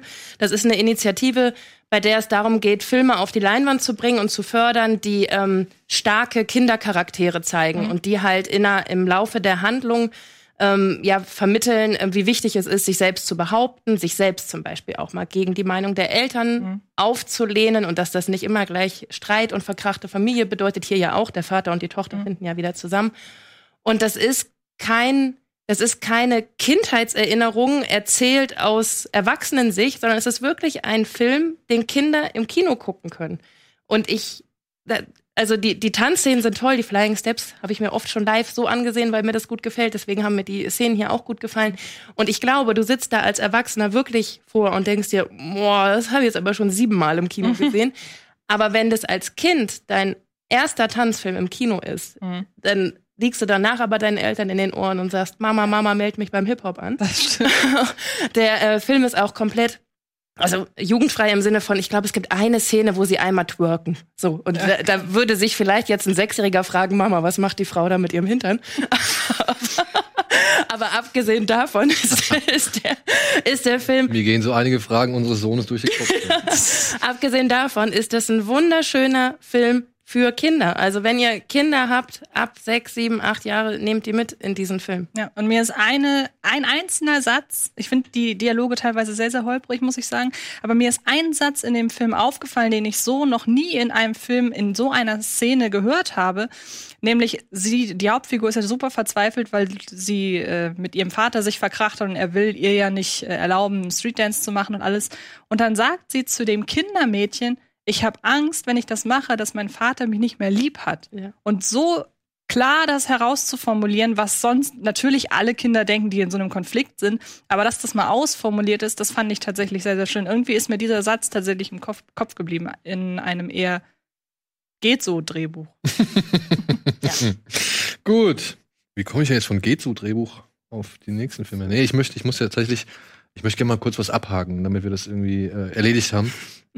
Und zum Beispiel einen Film, den haben wir, der startet nur limitiert und den haben wir tatsächlich in Folge 299 schon mal äh, bisschen besprochen und auch noch mal in dem einen oder anderen Jean Gulasch. Er heißt After Midnight. Er stammt von Jeremy Gardner, der unter anderem Ben and Mickey vs. The Dead gemacht hat oder The Battery im Original. Ein Apokalypse-Film, den ich sehr zu schätzen weiß. Und hier geht's halt um, ja, einen jungen Mann, der gedacht hat, eigentlich läuft alles cool in seiner Beziehung. Er hat mit seiner Frau ein Haus oder Freundin ein Haus bezogen.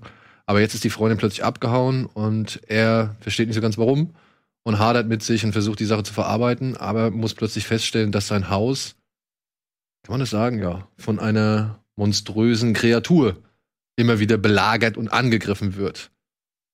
Es ist tatsächlich eine Beziehungsgeschichte mit monströsem Einschlag. Also man sollte sich jetzt nicht erhoffen, dass das Ganze, ähm, also dass man sehr viel Monster-Action zu sehen bekommt. Aber ja, er schafft es halt, diese beiden Themen miteinander zu verbinden und daraus einen kleinen, ruhigen, angenehmen, eigenen Film zu machen, der ein paar wirklich überraschende Schockmomente bereithält. Ja, also wenn man sich mal verjagen möchte, dann äh, bietet After Midnight auf jeden Fall die Möglichkeit dafür. Obwohl Aber es nicht der klassische Jumpscare ist, bei dem man Nee. sich verjagt. Nee. Aber wie gesagt, das ist jetzt kein, kein Schockfest, das ist kein richtiger, wie soll man sagen, Horrorfilm oder so, sondern es ist tatsächlich in erster Linie ein Beziehungsdrama. Und ja, bietet halt sehr viele ruhige und Momente und Gespräche. Das sieht alles, aber hier allein dieses Gespräch von diesen beiden, das sieht man jetzt wahrscheinlich relativ schlecht. Da, da gibt es einen Monolog oder ne, einen Dialog zwischen den beiden, der geht, glaube ich, 17 Minuten lang oder so oder 15 Minuten lang ohne Schnitt. Ähm, es ist ein sehr ruhiger und gelassener Film. Also Und der ist ja auch nicht lang. Also Nee, nee. Die 17 Minuten von, ich glaube, maximal 80. Ja, das ist schon viel. Ja, also es ist, aber es ist ein gutes Gespräch. Mhm. Ja. Wie gesagt, Folge 299, da haben wir schon mal über den gesprochen. So. Ah, Wie mache ich jetzt weiter? Ich habe Angst, dass wir hier zu viel rausbekommen. Komm, Marie Curie, Elemente des Lebens. Hm. Erzähl mal kurz was. Ich habe nur mitbekommen, es ist die Geschichte von Marie Nee, Curie. ist doch nicht. Es ist die, es ist ein Biopic über Marie Curie, über die und ja, über sie und, und über ihren Ehemann war, wo auch die Regisseurin mir gesagt hat, dass es ihr sehr wichtig war, die Geschichte über beide zu erzählen, weil ohne den einen hätte der andere die äh, Radioaktivität nicht entdecken können und andersrum. Deshalb geht es also mehr oder weniger über beide, aber Marie Curie steht schon im Mittelpunkt, gerade weil ihr Ehemann früh gestorben ist. Und ähm, ja, der Film erzählt ganz einfach einen oder deckt einen sehr, sehr großen Teil ihres Lebens ab. Von eben, also die erste Hälfte des Haupt ist fast schon so krimiartig, wie sie versuchen oder wie sie die Radioaktivität entdecken. Da ist der Film sogar richtig spannend. Ähm, es geht aber auch eben um die Beziehung zwischen den beiden. Es geht so ein bisschen um weibliche Selbstbestimmung, wenn es zum Beispiel darum geht, dass, äh, dass zwar beide, dass zwar beide ähm, die Radioaktivität entdeckt haben, aber nur er vom, äh, nur er vom Nobelpreis, ne? Nobelkomitee eingeladen wird, um den Preis entgegenzunehmen. Ähm, und es geht auch darum, wie sie halt damit klarkommt. Einmal, dass sie etwas entdeckt hat, was potenziell tödlich ist, ähm, weil sie eben auch von der, ja, von ihrem Umfeld dann wirklich geächtet wird und belagert wird. und wie sie eben mit dem Tod ihres äh, Ehemanns zurechtkommt. Das ist sehr, sehr viel und der Film dauert auch keine zwei Stunden. Also man hat da wirklich richtig viel in diesen Film gepackt. Dann hat man zusätzlich auch noch, das kommt im Trailer teilweise durch, man hat einige fast schon horrorfilmartige äh, Traumsequenzen. Ähm, wie sie halt die Welt sieht und teilweise so äh, Flashbacks ins später, was aus der Ra mit der Radioaktivität gemacht wurde. Einmal die schönen Seiten, es geht oder um die halbwegs schönen Seiten, wie man das in der Medizin zum Beispiel verwendet, aber eben auch die schrecklichen Seiten, dass man daraus Bomben gebaut hat und so. Und auch das greift der Film auf. Darf man eine, darf man die Person, die das entdeckt hat, am Ende dafür belangen, wenn andere damit Unfug getreten haben, was natürlich nicht stimmt, aber trotzdem wird diese moralische Frage aufgegriffen, obwohl sich die Regisseurin sehr klar positioniert, dass sie sagt, nein, natürlich nicht. Aber warum zeigt sie es dann? also das verstehe ich dann halt ehrlich gesagt nicht so ganz. Nee, sie oder sie, sie wirft die Frage vielleicht nicht auf, aber sie zeigt eben, wie das Umfeld darauf reagiert hat, dass das Umfeld sie dass das Umfeld ihr die Schuld gegeben hat. Das Mhm. verstehe ich unter Aufgreifen so. Und ich muss sagen, es ist ein sehr unkonventionelles Biopic, was die meisten dem Film ankreiden, denn der Film hat nicht wirklich gute Besprechungen bekommen, weil er eben so ist, wie er ist, weil er so viel abdeckt, weil er mit verschiedenen inszenatorischen Stilmitteln spielt.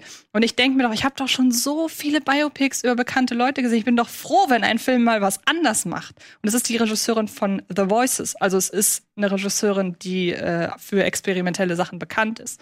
Deshalb sage ich ganz klar, dass ich den echt richtig, richtig gut fand. Ich hatte danach wirklich Bock, mich weiter mit der Person auseinanderzusetzen, was ein Biopic, finde ich, schaffen muss. Wenn es das schafft, dann ist es gut.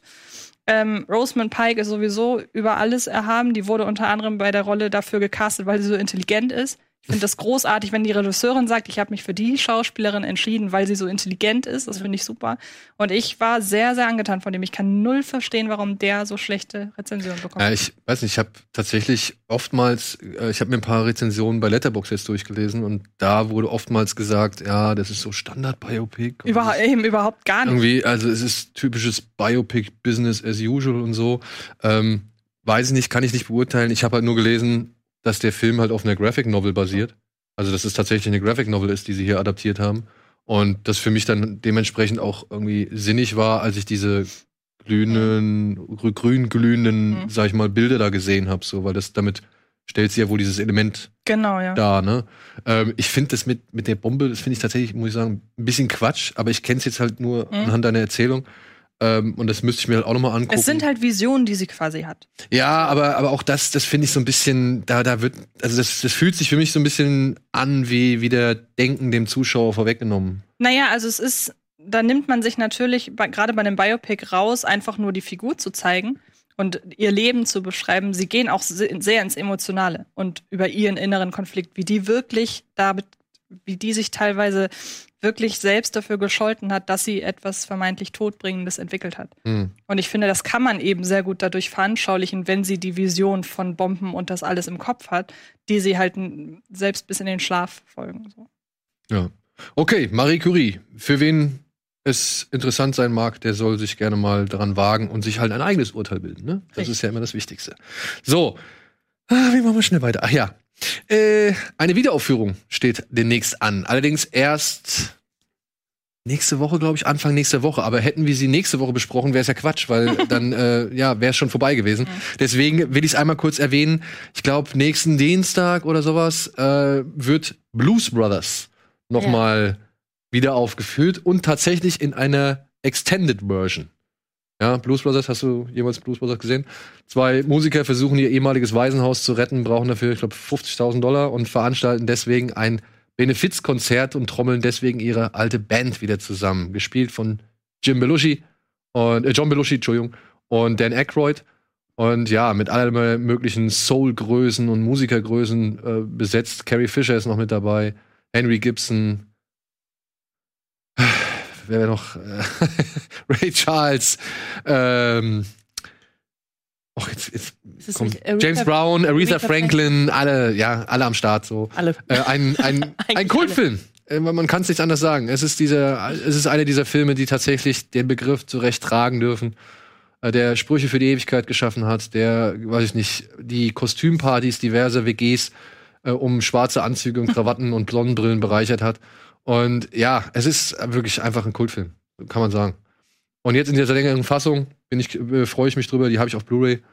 Äh, macht Spaß. Und es ist ja gerade die Zeit für Wiederaufführung. Hast du gesehen? Empire Strikes Back ist jetzt gerade die neue Nummer 1 in Amerika. Das zu Recht. Ja, Nach Wir- Jurassic Park, oder? War ja Jurassic? Park war es vor, glaube ich, ein oder zwei Und der Wochen. weiße Hai war auch mit. Und der Weiße Hai war das, glaube ich, davor. Und ähm, ja, jetzt ist es gerade Empire Strikes Back. Zum 40-jährigen Jubiläum wurde der Film nochmal in die Kinos gebracht. Meine Frau und ich haben ihn gestern oder vorgestern gesehen. Vorgestern, ja. Vorgestern gesehen. Es war echt schön. Es war echt mal wieder ganz schön. Und ja, äh, da kann ich gleich einen kleinen Service-Abtipp äh, abgeben für die Hamburger hier unter uns, liebe Freunde, wenn ihr Bock habt. Jetzt dieses Wochenende und die darauffolgende Woche, da werden ziemlich viele Klassiker, unter anderem Savoy-Kino gezeigt. Sie zeigen die Universal Classics mit Weiße Hai, ich glaube, der kommt heute, Jurassic Park, Zurück in die Zukunft, Casino kommt.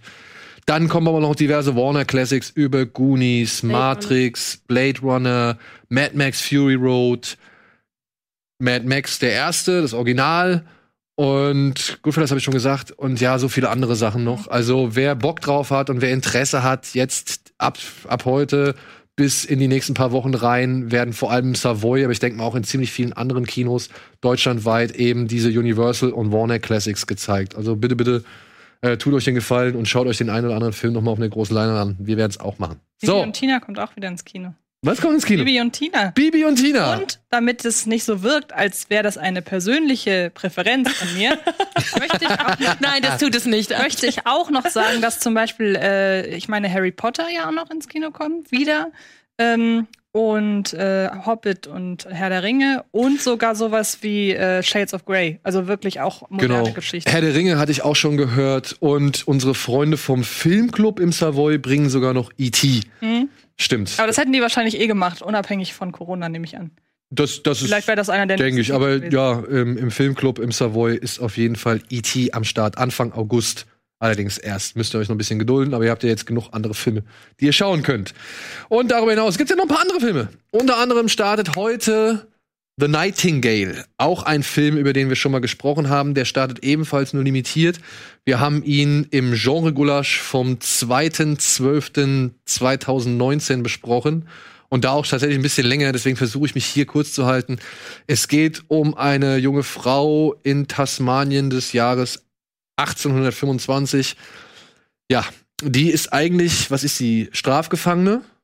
Ich habe ihn noch nicht gesehen. Also, nicht. Okay, sie ist eigentlich Strafgefangene. Sie und ihr Mann sind eigentlich Strafgefangene und äh, haben ihre Strafe auch so gesehen abgesessen oder abgearbeitet und warten jetzt die ganze Zeit darauf, dass ein Kommandant, gespielt von Herrn Cleflin, dass der quasi ein Empfehlungsschreiben schreibt und sie so gesehen frei sind. Aber das macht der Mann nicht, sondern behandelt die beiden halt wie seine ja, Leibeigenen, wie Sklaven und, und wie den letzten Dreck.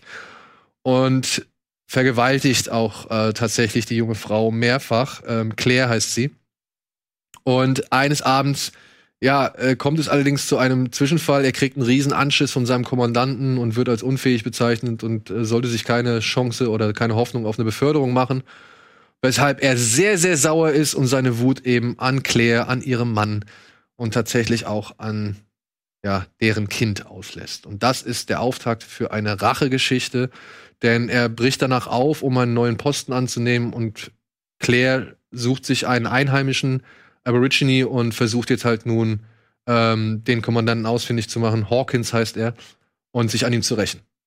Und das Ganze ist tatsächlich ein bisschen, ja, ich weiß nicht, ein bisschen zu sehr Arthouse meiner Ansicht nach mit diesem 4 zu 3 Format. Also man darf sich nicht wundern, der Film ist tatsächlich in 4 zu 3. Also man hat links und rechts schwarze Balken. Er sieht auch nicht besonders hübsch aus durch seine klare, karge, eher entsättigte Ästhetik.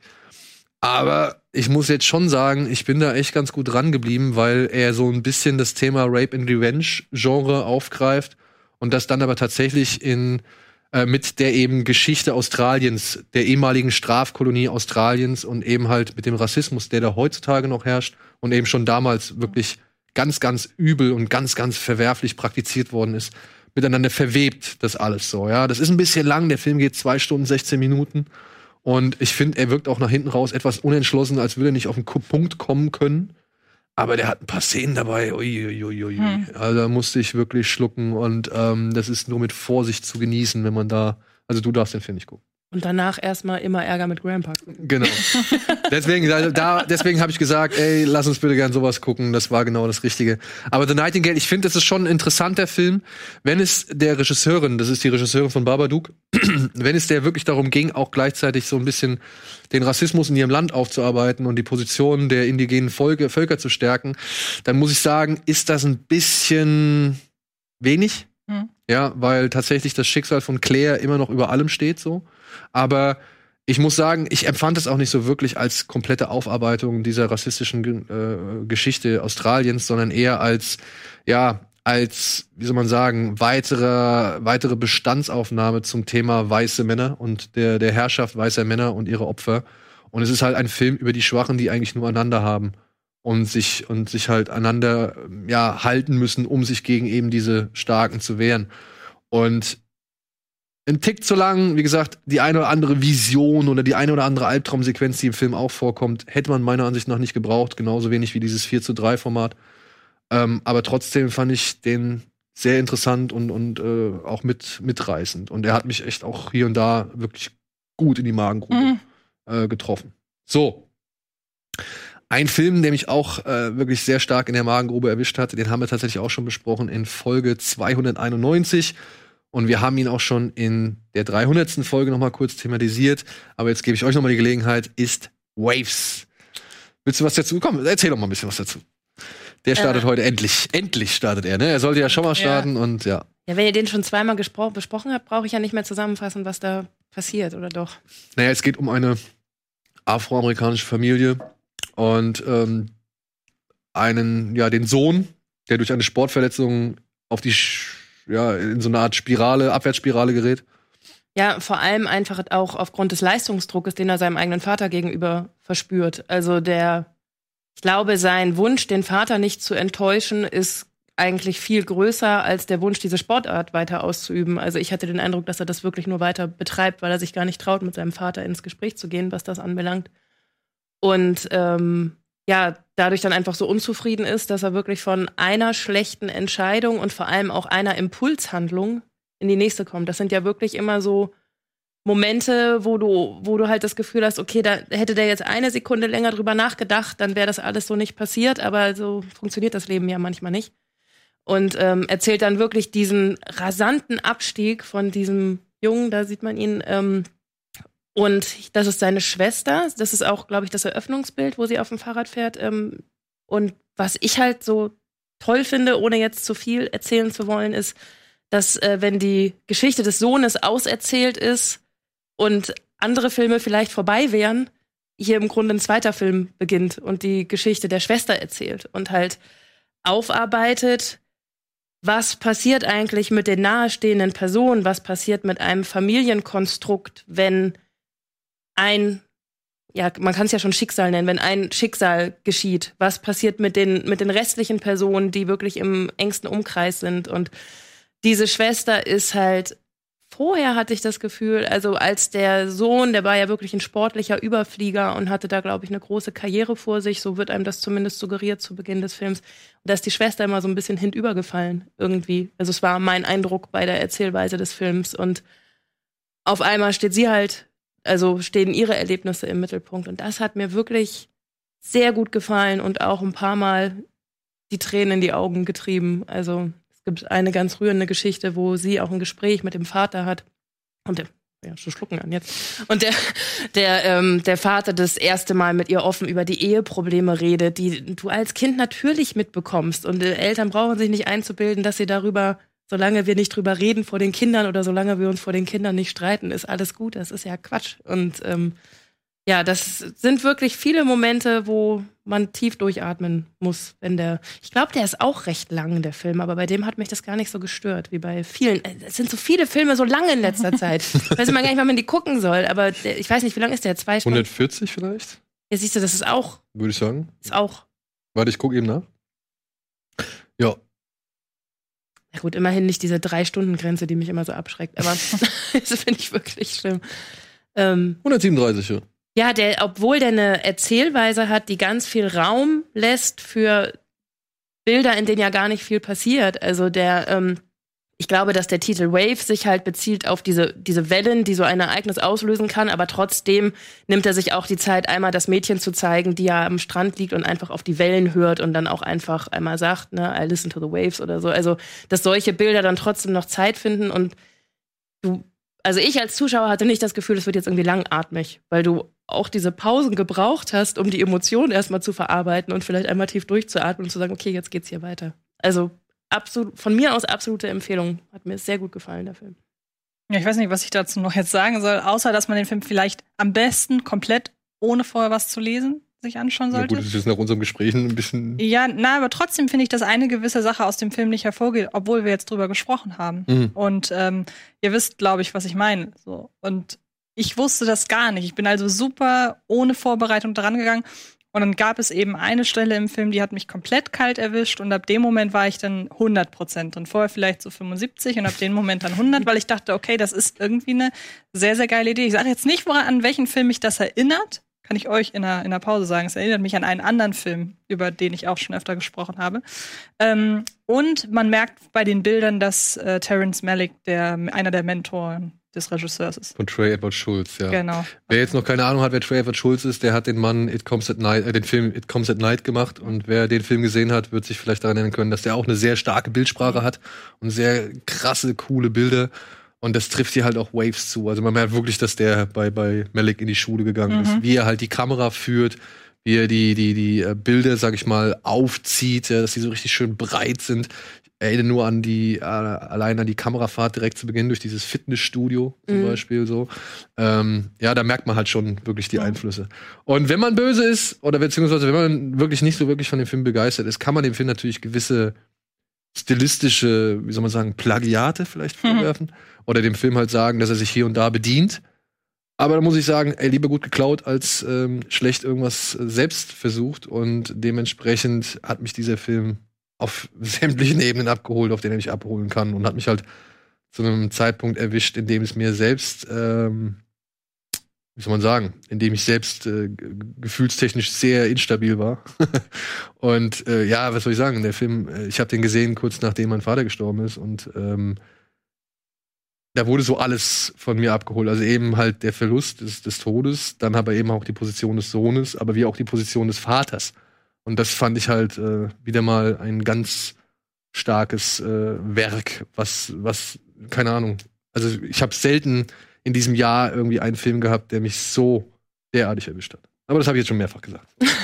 Gut, dann gehen wir noch einmal kurz in die Werbung und haben noch, glaube ich, so ein, zwei kleine Sachen, über die ihr euch wahrscheinlich sehr auseinandersetzen wollt. Dementsprechend bis gleich und äh, ja, einem Thema, auf den ich sehr gespannt bin. Ein Film, auf den ich sehr gespannt bin.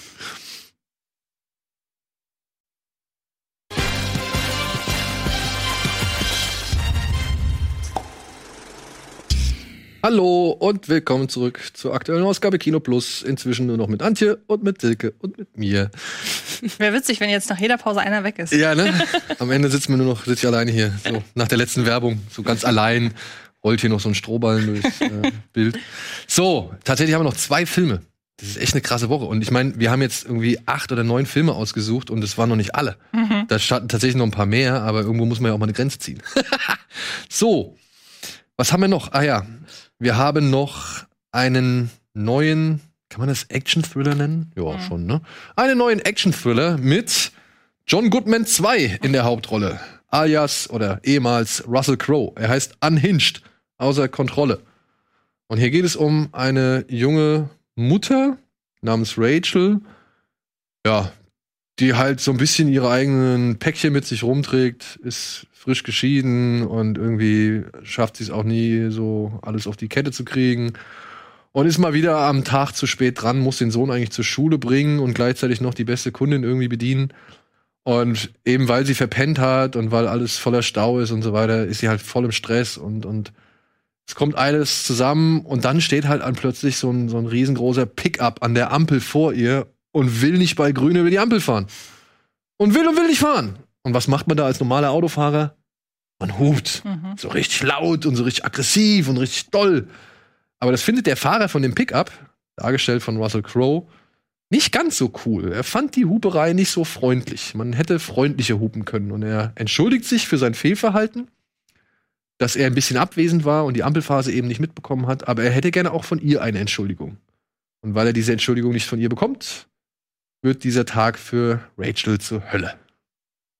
That's it. That's unhinged. Ja. ja. Was soll man dazu noch sagen? Ich habe den ja ni- nicht gesehen. Ne? Ich habe den ja auch bewusst in meiner Auswahl, als ich Mitspracherecht hatte bei den Filmgorillas, hab ich, äh, war ich ganz froh, dass der dann nach hinten übergefallen ist, weil ich mir den Trailer angeguckt habe und schon dachte so, ah, das, ah, das tut weh, was die da machen, das möchte ich nicht.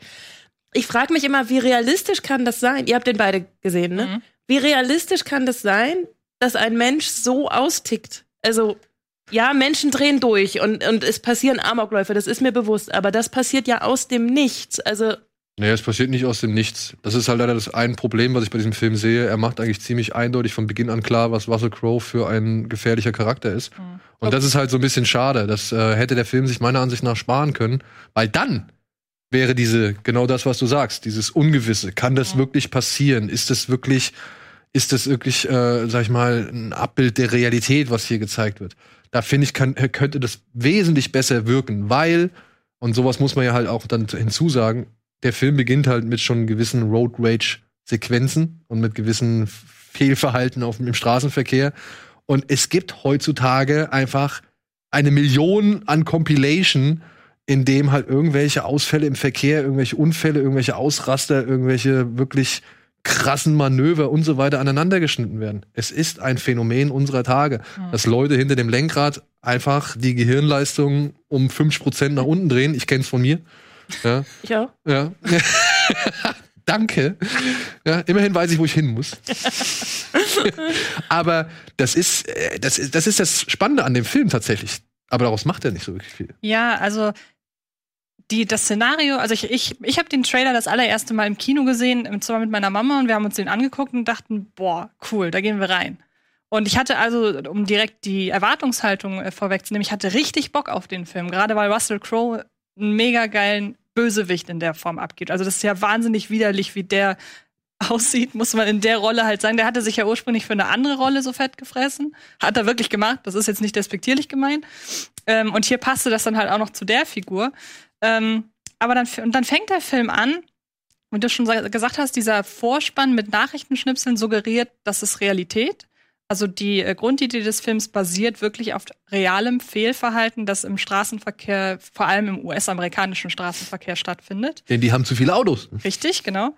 Und dann etabliert er die Situation, finde ich, auch sehr schön. Also wir haben auf der einen Seite diese, ja, diese, diese Mutter, die traurig ist, die mit ihrer, mit, mit der Trennung, mit äh, Jobverlust und allem klarkommen muss. Und dann gibt es eben diesen Moment, den du gerade beschrieben hast, wo die das erste Mal aufeinandertreffen und dann entwickelt sich daraus so eine Duellsituation. Ja. Mit Duell meine ich hier den Film von Steven Spielberg. Spielberg. Also wir merken, die Handlung konzentriert sich nur darauf, dass äh, der, der, was ist das für ein Automodell? Der, der ist ja kein Truck. Also ein Dodge Ram, keine Ahnung. Wie heißen die nochmal? Pickup. Äh, genau, wie dieser, wie dieser Pickup-Truck.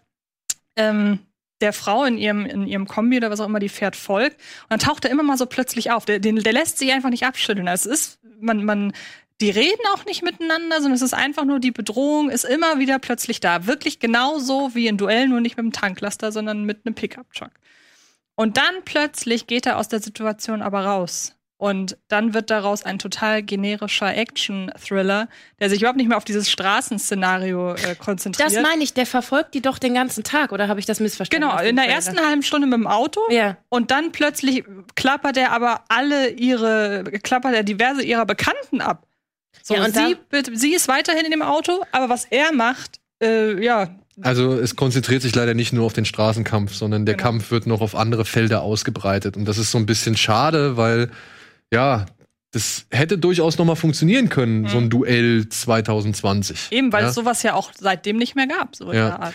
Aber das Problem ist bei Duell, beziehungsweise die Situation bei Duell ist, ähm, die haben halt natürlich auch wirklich sehr viele offene Straßen, auf denen sie Das sich jagen ist wahr, können. Das stimmt. Das passiert halt in der Großstadt nicht so leicht. Wenn du da in Stau gerätst oder plötzlich an Ja. der Ampel stehst, kannst halt immer weiterfahren so, ja. Und äh, das, ist, das, das versucht der Film natürlich schon irgendwie mit auch zu thematisieren und aufzugreifen. Aber daraus kann man doch trotzdem richtig schöne Szenen machen, wenn ich nur daran denke, sie steht im Stau, äh, vor ihr, links und rechts, überall Autos.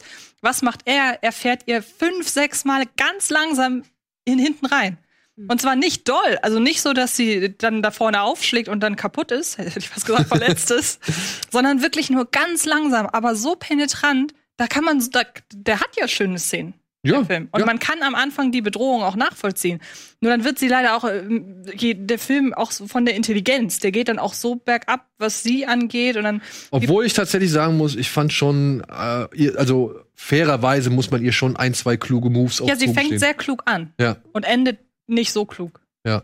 Und dann gibt es noch einen Moment zum Thema Foreshadowing. Das ist schon. Ja, ey, also sobald der Begriff Fortnite äh, fällt, ist das Thema für mich halt ja auch erledigt. Ne? Also ähm, das wird halt einmal prominent in Szene gesetzt und dann danach war ich schon okay. Jetzt habe ich überhaupt keine Hoffnung mehr. Aber ich muss sagen, Russell Crowe ist halt schon echt ein, ein, ein Tier in diesem Film. Also man kriegt richtig Schiss vor dem. Und der Film hat tatsächlich so ein paar Gewaltspitzen, die ich so hab nicht kommen Ja. sehen. Die kommen wirklich sehr überraschend jeweils, wenn sie kommen und sind dann auch wirklich böse. Ja, also der wird das äh, FSK 16 ausgereizt, Ja. würde ich sagen. Also die sind dann auch echt böse und das ist so, das sind wieder so die Pluspunkte, die ich diesem Film gebe. Und tatsächlich muss man halt auch sagen, der ist 90, Minuten 90 Minuten lang, also Ich mit habe Abspann. gelesen, ich habe nicht mitgezählt, aber ich habe gelesen, der geht 79 Minuten ohne Abspann. Ja, ja, genau, das sage ich halt, ne? Also 90 Minuten mit Abspann und der Abspann geht noch ein bisschen so deswegen, also es ist relativ schnell vorbei. Mhm. Und so als leckerer Happen, also als kleiner, äh, kleiner Action-Happen zwischendurch, könnte der schon funktionieren für den einen oder anderen. Ja. Also wenn man den Bock hat auf Russell Crowe in so einer wirklichen Assi-Rolle, ja, also wirklich in so einer richtigen, weiß ich nicht, Berserker-Rolle. hat bin er jemals, also ich bin jetzt nur auf äh, Les Miserables gekommen, aber hat er sonst jemals eine richtige Bösewichtrolle gespielt? Ich finde, selbst Les Miserables ist ja nicht so eine typische Schurkenrolle. Naja, wenn du jetzt seinen Erstlingsfilm Romper Stomper nimmst, wo er einen Nazi spielt, Okay. der gerne Fidschis klatscht, wie Mhm. sie so im Film das gerne sagen. Wie heißt denn der, wo sie unter, unter der Erde sind? Irgendwas Lane. Das ist John Goodman. Ach, das ist schon gut. Hat direkt funktioniert. Hab Ken ich dich verwirrt, ja? 10 Cloverfield Lane meinst du? Ja, Mhm. Aber ja, er sieht ihm doch echt ähnlich, oder nicht? Ach, wie unangenehm. Verdammt. Schneidest du sicher raus. Ja, klar, das piepen wir. So. Gut, so viel zum Thema Unhinged. Ist immerhin, das muss man sagen, der erste tatsächlich weltweit größere Kinostart. Ja, Ja, Problem weltweit, ne? ja Ähm, aber er war so geplant. Wir durften diesen Film nur auf Deutsch gucken, denn auf Englisch wird er halt vorerst nicht erscheinen. Also wir, wir, äh, Deutschland ist eines der ersten Länder, die diesen Film zeigen dürfen. Aber er hat ja, das ist ja lustig, der Kinostart in den USA ist ja morgen. Also der, ist ja der Genau, aber ja er wurde trotzdem halt- fest. Das Problem ist halt, ne, die Kinos sind halt schon Genau, vielerorts wieder dicht. Also in Kalifornien auf jeden Fall. Und äh, deswegen, äh, ja, haben wir den Film oder können wir diesen Film vor den Amerikanern sehen, liebe Leute. Also nutzt die Gelegenheit, wenn ihr Bock drauf habt. So, Nächste Woche Freitag ginge mein Flugticket nach Kalifornien. Möchte ich an dieser Stelle nur, damit ich Mitleid kriege, erwähnen. was? Oder? Ein Urlaub. Für was? ich wollte es mir Antje. erlauben, mal in Urlaub zu fliegen. Unverschämt. Hast du mir davon erzählt? Ja. Du hast mir Tipps gegeben für Los Angeles und nee, wobei wir wollten uns noch mal zusammensetzen für Tipps Ja. Für Los Aber Angeles das und Kalifornien so, und so schade. Ja, oh Mann, schade. Ja. Wir haben das Geld noch nicht wiedergekriegt, aber das sind jetzt andere, das ist jetzt eine andere Geschichte. Okay. Wir hoffen, wir drücken die Daumen, wir hoffen das Beste. Danke. So, und ganz zum Schluss haben wir noch einen Film, den habt ihr beide nur wieder gesehen. Mhm. Und deswegen bin ich gespannt, äh, was ihr zu diesem Film sagen werdet. Er heißt Wir Eltern und ist was? Ist es ein Film? Ist es eine Dokumentation oder was ist das? Ja, das ist schon mal das erste Problem. Also es ist ein Spielfilm inszeniert von der Familie, die sich mit Ausnahme der Mutter auch selbst spielt, Ja. mit den Stilmitteln einer Dokumentation und ich würde sagen auch mit dem Entertainment-Faktor einer schlechten Dokumentation. Es gibt ja sehr, sehr unterhaltsame Dokumentationen. Okay, also alle sind echt, bis auf die Mutter. der kleine Junge auch echt? Der dritte Bruder? Ja, die heißen alle äh, so gleich. Ja, ich habe den Namen jetzt auch gerade nicht parat. Ähm, also der, der Moment. Baum irgendwas, glaube ich. Blatt. Bergkraut. Bergkraut, ja, Familie genau. Bergkraut. Erik Bergkraut ist der äh, Ehemann, der hat Regie geführt genau. und die Mutter hat tatsächlich mit ihm zusammen das Buch geschrieben. Aber die Mutter lässt, spielt, das ist eine Schauspielerin da. Die, Richtig. Und die kennt man auch aus äh, Tatorten und so. Also das ist halt wirklich eine bekannte Schauspielerin. Elisabeth irgendwas. Elisabeth irgendwas, okay. Ja. Weigert. Was sein? Äh, Wie die Mutter spielt. ich, ich lese gerade. Ach. Erzählt, äh, beziehungsweise. Äh, Ja, und die, diese Spielfilmhandlung, Ah, Elisabeth Niederer, Entschuldigung. Genau, ja, die meine ich. die, ähm, die im Grunde, das sieht man hier in der Szene ganz gut, so ein bisschen ähm, die Hoffnungslosigkeit der Eltern darstellt. Die soll halt zeigen, wie die Eltern mit diesen beiden äh, Teenager-Zwillingen nicht zurechtkommen. Die machen nichts, was sie sagen, ähm, wollen kein eigenes Geld verdienen, wird halt immer wieder unterbrochen durch solche Szenen, in denen dann plötzlich Erziehungsexperten im Filmset sitzen, also wirklich auch in dem Haus, in der Wohnung, in der das ganze Geschehen spielt und das eben Gesehene kommentieren und aus Erziehungsexpertensicht sagen, warum das jetzt so ist und warum das nicht funktionieren kann und warum diese Familie so überfordert ist. Und mein, also für mein Empfinden, diese Kombination aus Spielfilm und Dokumentation hat halt dafür gesorgt, dass beides nicht funktioniert. Ja, Also exakt, es ist, es ist ähm, für eine Dokumentation ist es halt irgendwie zu klamaukig, also Mhm. zu ja kein nicht nicht ernsthaft genug. Und kurz eine Frage. Und vielleicht dann auch zugestellt? Ja, das kommt halt, also die wollen halt so super authentisch sein, deswegen haben sie ja auch die echten Männer der Familie genommen, aber das täuscht halt leider nicht darüber hinweg, dass denen komplett die Schauspielerfahrung fehlt. Also vielleicht haben sie schon mal geschauspielert und ich weiß es nicht, aber das, ähm, du, das geht halt los und die erste Szene, bei mir war es so, dass ich dachte, oh, das wird unangenehm. Also da, da werde ich mich fremdschämen, wenn die jetzt die ganze Zeit so weiterreden. Das liegt natürlich auch nochmal an der Synchro, weil der ist auf Schweizerdeutsch gedreht, der Film, und hat dann nachträglich eine Ach, deutsche okay. Synchro das bekommen. ist mir nämlich gar nicht aufgefallen, weil ich ihn im Original gesehen habe. Ich fand das tatsächlich ganz gut, was die gemacht haben. Das Du würde, hast den auch. ich habe den im Original gesehen. Mit Untertiteln. Keine ich Sorge, gerade sagen, weil nicht- ich habe es probiert ich und habe nicht das nicht, ver- verstanden. keine ja. Sorge, ich habe das nicht verstanden. Ich habe es Okay. mir mit Untertiteln angeguckt. Deshalb, das ist mir tatsächlich gar nicht aufgefallen. Okay, also die, die, der, bei der deutschen Synchronisation war es dann so, dass ich erstmal gegoogelt habe, ich dachte, das sei ein deutscher Film und ich dachte, wo kommt denn der her, dass der eine Synchro bekommen hat? Und die, die Jungs bekommen dann immer wieder, also diese beiden Teenager bekommen dann immer wieder so Dialoge in den Mund gelegt, wo du halt genau weißt, oh, jetzt soll ich als Zuschauer was lernen. Weil dann sagt der eine, sagt zu seiner Mutter, Mama, die Erziehung funktioniert sowieso in den ersten vier Jahren und alles, was du danach probierst, klappt eh nicht mehr, dann ist es vorbei, das weiß doch jeder. so, wo du so denkst, okay, Haken hinter diese Info haben wir jetzt im Sinne einer Dokumentation beim Zuschauer platziert, aber so würde ja ein Teenager niemals mit seiner Mutter reden. Mhm. Oder der Vater sagt, äh, hier, wenn das noch einmal passi passiert, schmeiße ich euch raus, dann dürft ihr nicht mehr eure Füße unter meinen Tisch packen. Und der Sohn sagt, Papa, das hast du mir schon so oft gedroht und es waren immer leere Drohungen, deswegen nehme ich diese Drohung jetzt nicht mehr ernst. Ich mache einfach so weiter, weil ich weiß, dass deine Drohung nicht ernst ist. Und denkst du so, okay, ich hatte es auch ohne diesen Kommentar verstanden. Dankeschön. Ähm, und mir ging es jetzt noch so, dass diese ähm, Experten, die da sitzen, also das ist einmal der, der Remo Lago, das ist ein Kinderarzt und ähm, auch ein Erziehung, also ein Autor von vielen Erziehungsratgebern, die wirklich tolle Thesen eigentlich vermitteln. Also Remo Lago steht zum Beispiel immer wieder dafür ein, dass er sagt, schafft die Schulnoten ab. Das bringt nichts und hört mit diesem Förderwahnsinn auf. Ich glaube, das Zitat war, Gras wächst nicht schneller, wenn du daran ziehst oder irgendwie sowas. Also eigentlich Thesen, die man jetzt so aus erziehungstechnischer Sicht total unterstützenswert empfindet und wo auch ich sage, ja, da mache ich einen Haken hinter, das finde ich super.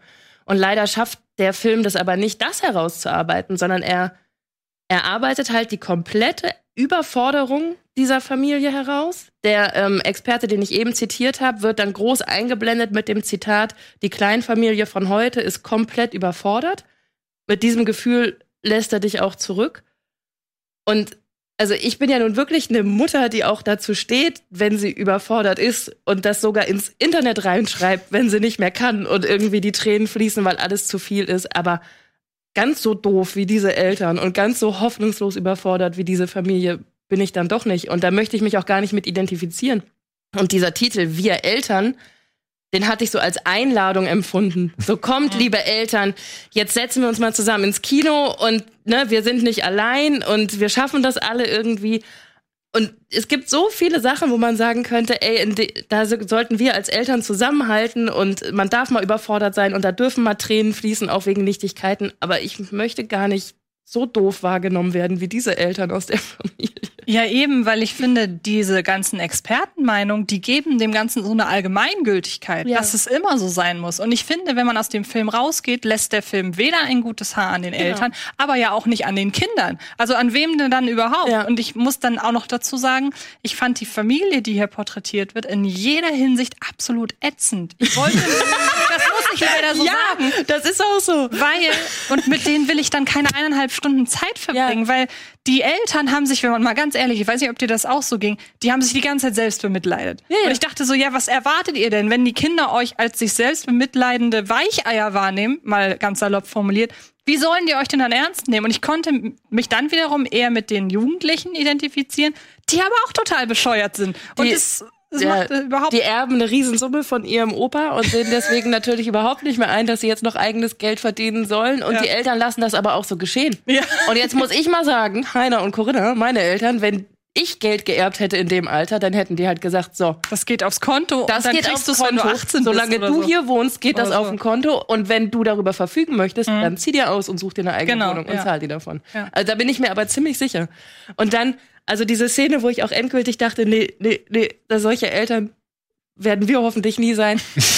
dann stehen die einander gegenüber und das, was du halt eine erste Lektion Kommunikationstraining, so ich empfinde diese Situation als, so, so reden dann die Erwachsenen miteinander. Wenn du das sagst, wirkt es auf mich so, als würdest du das und das damit meinen. Ich weiß, dass das in jedem Kommunikationsratgeber steht und dass man Ich-Botschaften senden soll. Aber wie diese erwachsenen Personen einander gegenüberstehen und, und sich dann so, also im, im, im Grunde halt wirklich miteinander reden, als seien sie gerade in einer Paartherapie, nur es ist kein Paartherapeut da. Ja. Es, es hat mich wahnsinnig gemacht, wirklich. Und ähm, ja, deswegen. Ich, ich, also ich habe nichts aus dem Film mitgenommen. Keine schöne Unterhaltung, dass man sagt, ach, das war eine witzige Geschichte. Das Einzige, was ich halt äh, ganz witzig finde, ist, wie, sie, wie die Eltern denken, dass sie die Situation lösen. Aber eigentlich ist das auch nur eine Kapitulation an die ganze Situation. Und vor allem diese, ähm, ja, diese Experten-Statements, die geben dir nichts mit, was du nicht schon mal irgendwo gelesen hast. Im Gegenteil, sie machen die Familie nur noch dümmer. Genau. Okay. So, Gut. Wir das geklärt.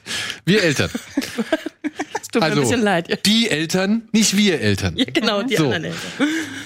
Womit wir am Ende des Programms wären. Tatsächlich. Also es war viel. Du hast doch gesagt, wir reden über Klule. Ja, aber Clueless haben wir jetzt keine Zeit. Und ich wollte eigentlich meine Tenet-Theorie erklären und ich hatte gehofft, wir sehen uns den Trailer zu Faking Bullshit an. Äh, haben wir den Trailer zu Faking Bullshit? Haben wir den Trailer zu Faking Bullshit? Liebe Regie? Nee, leider nicht. Haben wir nicht? Okay. Gut, aber dann werde ich trotzdem noch mal kurz darauf hinweisen. Also, wir haben euch ja gesagt, im Savoy gibt es jetzt diverse Wiederaufführungen. Dann haben wir noch einen kleinen Streaming-Tipp oder beziehungsweise eine- habe ich eine kleine Streaming-Empfehlung für euch, wenn ihr wollt. Nämlich jetzt ab dem 16. Juli, glaube ich, beginnt auf der, in der ZDF-Mediathek und eben halt äh, im kleinen Fernsehspiel die Reihe Shooting Stars, junges Kino im Oh zweiten. ja, da starten einige gute Da starten nämlich echt ein paar ganz gute Filme. Unter anderem geht's los mit Das Glück ist nicht oder Glück ist was für Weicheier. ja, gut, Entschuldigung. Den würde ich jetzt nicht unbedingt. Nee, warte mal, Glück ist das? Ist das der mit Wotan Wilke Möhring? Es gibt einen Film, der so ähnlich klingt. Nee, ich glaube, was du meinst, ist ähm, Das Leben ähm, ist nicht zu Feiglinge. Feiglinge. Ja gut, dann hast du gerade leider einen Film ausgewählt, der der, den, der absolut schwächste in dieser Okay. ähm, ja, ich wollte nur sagen, aber das ist der Auftakt. Ach so. Das ist der Auftakt. Ähm, unter anderem gibt's dann noch hier Der Mann aus dem Eis mit, ähm, mit Mhm. Jürgen Jürgen, Vogel. Äh, Jürgen Vogel. Es gibt äh, Die vierhändige ist drüber, die, die kann ich sehr vierhändige, empfehlen. Der genau, den kann ich auch empfehlen. Ähm, den fand ich auch gut. Und Western von Valeska Griesbach, der ist auch noch da äh, mit dabei. Und wie gesagt, die kann man sich, glaube ich, jetzt schon direkt über die Mediathek anschauen, aber die werden dann nach und nach auch im ZDF gezeigt. Also ab dem 16. Juli geht's los. Und wie gesagt, in der ZDF-Mediathek sind sie dann auch auf jeden Fall dauerhaft Mhm. verfügbar. Man muss ja auch mal gucken, was es so abseits davon gibt. So, und ansonsten habe ich jetzt eigentlich alles. Aber für Clueless haben wir Ja, nicht. ist okay. Also- ich hatte es ja auch gar nicht damit gerechnet. Ich hatte mich nur so Ich hatte ja auch gefreut, nicht damit das gerechnet, am dass du heute hier gesagt bist. Hast, da dachte ich, Manu, Ja, ich, wer konnte denn rechnen, dass Dominik da irgendwie. schrei mich nicht an. Okay. Hast du denn Zettel und Stift, um das erklären zu Ach können? so, nein, ich kann es ja auch einfach sagen, weil ich habe es ja, also ich habe einen Tweet ähm, veröffentlicht, in dem ich eine Theorie aufgestellt habe. Ich habe Christopher Nolan sehr, sehr, sehr, sehr schlau gemacht. Es kann aber auch sein, dass das ein Zufall ist. Es wird momentan die offizielle, das ist der Newsgehalt dieser, dieser Sache, die offizielle Laufzeit von, von Tenet wird aktuell auf 151 Minuten, je nachdem, welche Seite man besucht. Einige sagen 149, ein paar zerquetschte andere 150, aber eben auch 151. Wem die Zahl 151 Ah, danke schön. Wem die Zahl 151 Moment, ich schreibe sie auf. 151. Wo muss ich sie hinhalten? Da. Kannst du noch mal die 5 schreiben? Wieso? Bitte? Ja, schreib mal bitte noch mal eine 5. Ah, okay. Ich habe eben gedacht, du hast den, den Rundbogen zuerst gemacht. Das hätte mich ein bisschen gewundert. Weil ich bin irritiert durch die Schreibweise, die unser Sohn jetzt teilweise in der Schule bei Ja, ich Zahlen. schreibe die 8 offensichtlich falsch rum, mein Leben. Ja, also ich, ich schreibe nämlich gewisse Zahlen, schreibe ich einfach ganz anders. Schreibst du denn 8? So, würde ich 8 schreiben, oder? So. Zzz. Egal. Ist ja Klau auch ihr nicht die Zeit. Ist ja auch egal. Also an der 151 mal angenommen, das wäre so. Wenn das übrigens nicht so ist, ist die ganze Theorie im Arsch. Aber egal. ähm, dann sieht man ja an den Minuten schon, dass es ein Palindrom ist. Also eine Zahl, die man vor und zurück lesen kann, genau wie Tenet. Der Begriff Tenet ist ja auch ein Palindrom. So. Jetzt dröselt man 151 auf in Sekunden und hat dann, jetzt muss ich kurz überlegen, genau, 90 9060 Sekunden. Ja? Jetzt spiegelt man das Ganze horizontal und erhält 60 und 90. Wenn man das jetzt so hat, kann man so über Kreuz gehen und hat genau das Motiv vom Plakat. Und wenn es ein Zufall ist, ist es der größte Zufall aller Zeiten, würde ich sagen. Das mit dem Spiegeln vom Plakat habe ich nicht ganz verstanden. Na, das, Spiel, das Plakat ist ja so aufgebaut, wenn hier oben Tennis steht. Ja. Man weiß, was gemeint ist. Dann hat man hier, wie heißt der Schauspieler? Das ist ja der, der Pattinson, Wa-? Washington. Ah, nee, genau, stimmt. John David Washington. Und äh, das Plakat ist hier in der Mitte geteilt. Und hier hat man quasi die obere Hälfte von Washington, also so halbiert so. Ja. Und hier hat man quasi die untere Hälfte von Denzel Washington, äh, von Washington. Das geht also auch über Sohn. Kreuz. Genau, geht also auch über Kreuz. Okay. So. Und wie gesagt, das ist mathematisch bestimmt alles vollkommen sinnlos und das ist bestimmt auch ein riesiger Zufall. Aber ich freue mich total, dass ich diesen Zufall erkannt habe. Wie? Wie hast du diesen. Wie? Also, ich. also das mit den 151 ist ja relativ ja, offensichtlich. ja. Und Bei drei gesagt, Ziffern komme ich auch noch mit, ja. ehrlich gesagt habe ich dann einfach, weil ich dachte, vielleicht kann man es noch weiter aufdröseln, einfach in Sekunden umgewandelt. Nur aus Spaß, um zu gucken, ob ich was Ah, entdecke. da ist das Plakat, guck. Ja, genau. Ah. Wobei genau, es, geht- das, das kannte ich jetzt tatsächlich noch gar nicht. Nee, der steht doch eigentlich da so senkt. Ja, genau, ich kenne das auch mit dem Stehenden. Nee, das, das meinte ich tatsächlich auch gar nicht. Es gibt eins, wo wirklich so der Mann in der Mitte halbiert ist, ne? Okay. Ja, genau. genau. Ja, Da. das, das. Genau. Und da sieht man halt, Ah. Ne? Und ich dachte bei deinem Tweet, dass du meintest, die neun und also dass die Ziffern für Buchstaben stehen. Und ich dachte, Nein. Tenet, Tenet hat doch fünf Buchstaben. nein, nein, nein, um Gottes Willen. Antje hat definitiv zu viel Zeit. Deswegen Das kann hat sie. fünf Minuten gedauert. fünf Minuten hat das gedauert. Deswegen macht sie sich Gedanken darüber, was 151 Minuten in Sekunden sein soll. Ja, das habe ich auch hab ich abgezählt. Ab, pass Genau. mal auf. Eins, Ich saß Ja. da 151 Minuten, habe die Sekunden gezählt. Pass mal auf, Nein. Antje hatte schon oft recht bei Filmfights, auch bei deinen Pitch-Ideen und so. Die Mhm. sind dann alle Wirklichkeit geworden. Wart mal ab. Dann, Ich, ey, ich, zuletzt lacht. ich Aber ich bin der muss Letzte, der da was irgendwas Vor anfängt. allen Dingen, ich könnte mir halt bei, also bei keinem anderen, außer bei Christopher Nolan, könnte ich mir vorstellen, dass er das wirklich so plant. Im Zweifelsfall zieht er eine Schwarzblende drei Sekunden länger oder irgendwie so. Gut, du vermutest ja auch, dass er geheime Botschaften für seinen Bruder in diesem Film Ja, das versteckt. müssen wir mal in einer anderen Ausgabe thematisieren. Wusstet ihr, dass Christopher Nolan, das ist kein Scheiß, einen dritten Bruder hat, der auf die schiefe Bahn geraten ist und dass sich einige Plotpoints in seinen Film darauf übertragen lassen? Und deshalb habe ich die große Idee, dass die ist aber nicht so handfest wie diese, ähm, dass äh, möglicherweise in Tenet äh, Botschaften versteckt sein können, aber dass es geht in Richtung Verschwörungstheorie. Deshalb bitte nur das ernst nehmen mit den Zahlen Angst vor Antje. und alles andere nicht. Ich muss jetzt gerade wieder an Bord denken, den bösen Bruder von Ja, Bart, genau. der auf dem Dachboden wohnt. Antje, ja. Ja, Gut, hätten wir das geklärt. ey, ich hatte in Mathe immer eine 4. Lass mich doch einmal triumphieren. Ich bin wegen Mathe einmal durchs Abi gefallen, also ich sag gar nichts. ähm, so. Dein Trailer ist da, Antje. Faking Bullshit. cool. Gucken wir uns Was? stolz, Bürgermeister passt jetzt so ein sein, die eine Also, außerordentlich nach gerade erschreckend geringe Kriminalitätsrate aufweist. Ich kenne ein bisschen Ihre Kriminalitätsstatistik und Die ist ja wohl mega. ist alles in bester Ordnung. Da ist überhaupt nichts los. genau das bisschen, das wir hier zu tun haben. Soll die Wache geschlossen werden? Ficken. Man darf die uns einfach so auseinanderreißen? Was soll denn aus uns allen werden? Wir brauchen deine Hilfe bei einer polizeilichen Aktion. Ich soll klauen für die Bullen. Ganz genau. Was? Was? Egal was. Ja, nee, möchte ich nicht. Der wäre eigentlich auch ganz gut für die Runde.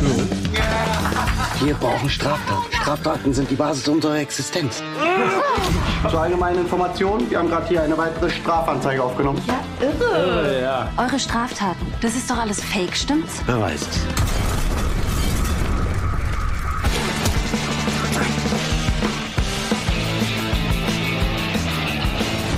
Geht es nicht zu weit? Ich bin über dich im Bilde, Fräulein. Ich bin hier wirklich in der Provinz, oder? Mittendrin. Eine absolute Scheiß-Schande!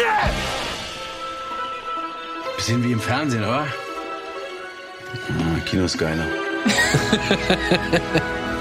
Ich glaube, der wird sehr, sehr lustig. So in Richtung.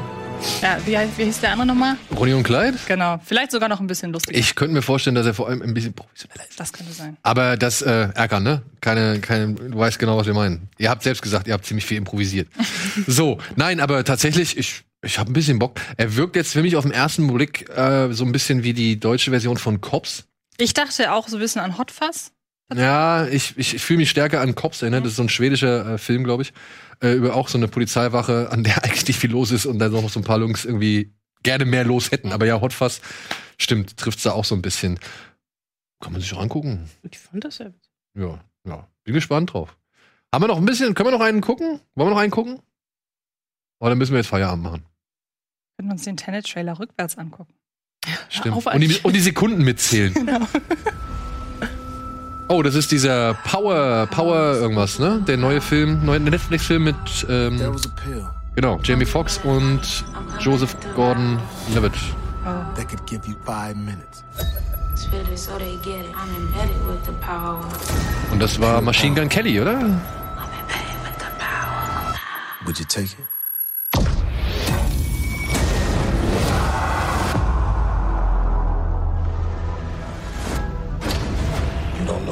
Ist das sowas wie ohne Limit? Wirkt, ne? Wie, wie Limitless. Also Andreas Bade wird begeistert sein von diesem Film. Ui. Welcome to Project Power. Our goal is simple. The next evolution Project of Power. the human species. Here, taken one of those before. It can make you strong. How to sell drugs online fast Hollywood Edition. You never know what your power is until you try it. You push that power, don't you? Yeah.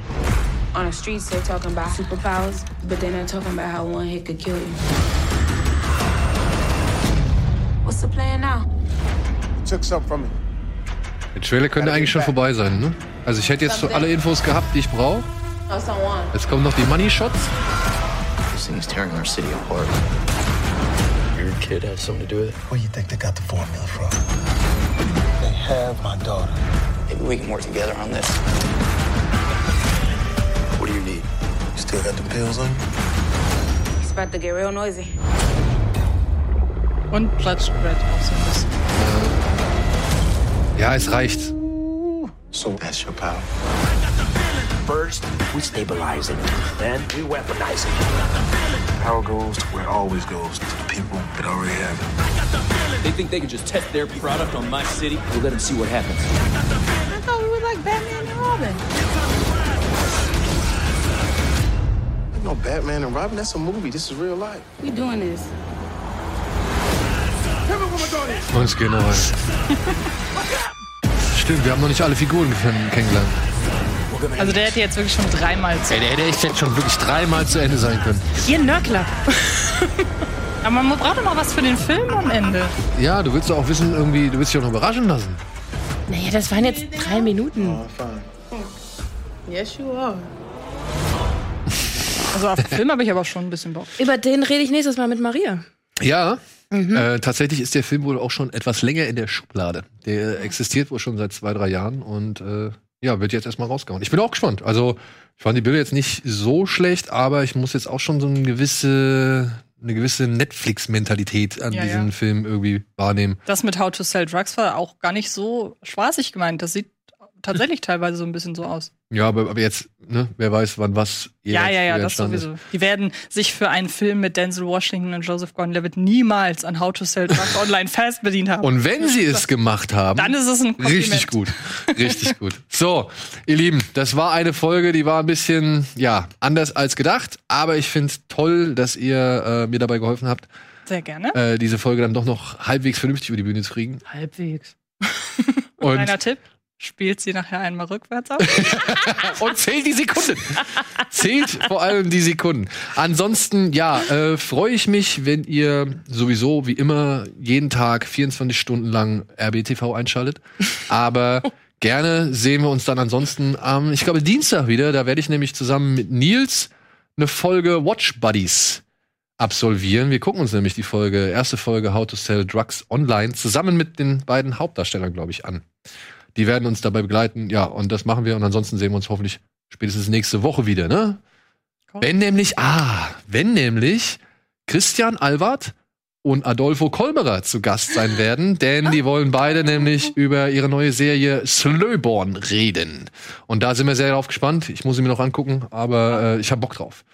Vielen Dank, Silke. Vielen Dank, Antje. Vielen Dank, Dominik, nochmal an euch da draußen. Habt ein schönes Wochenende. Tschüss. Tschüss.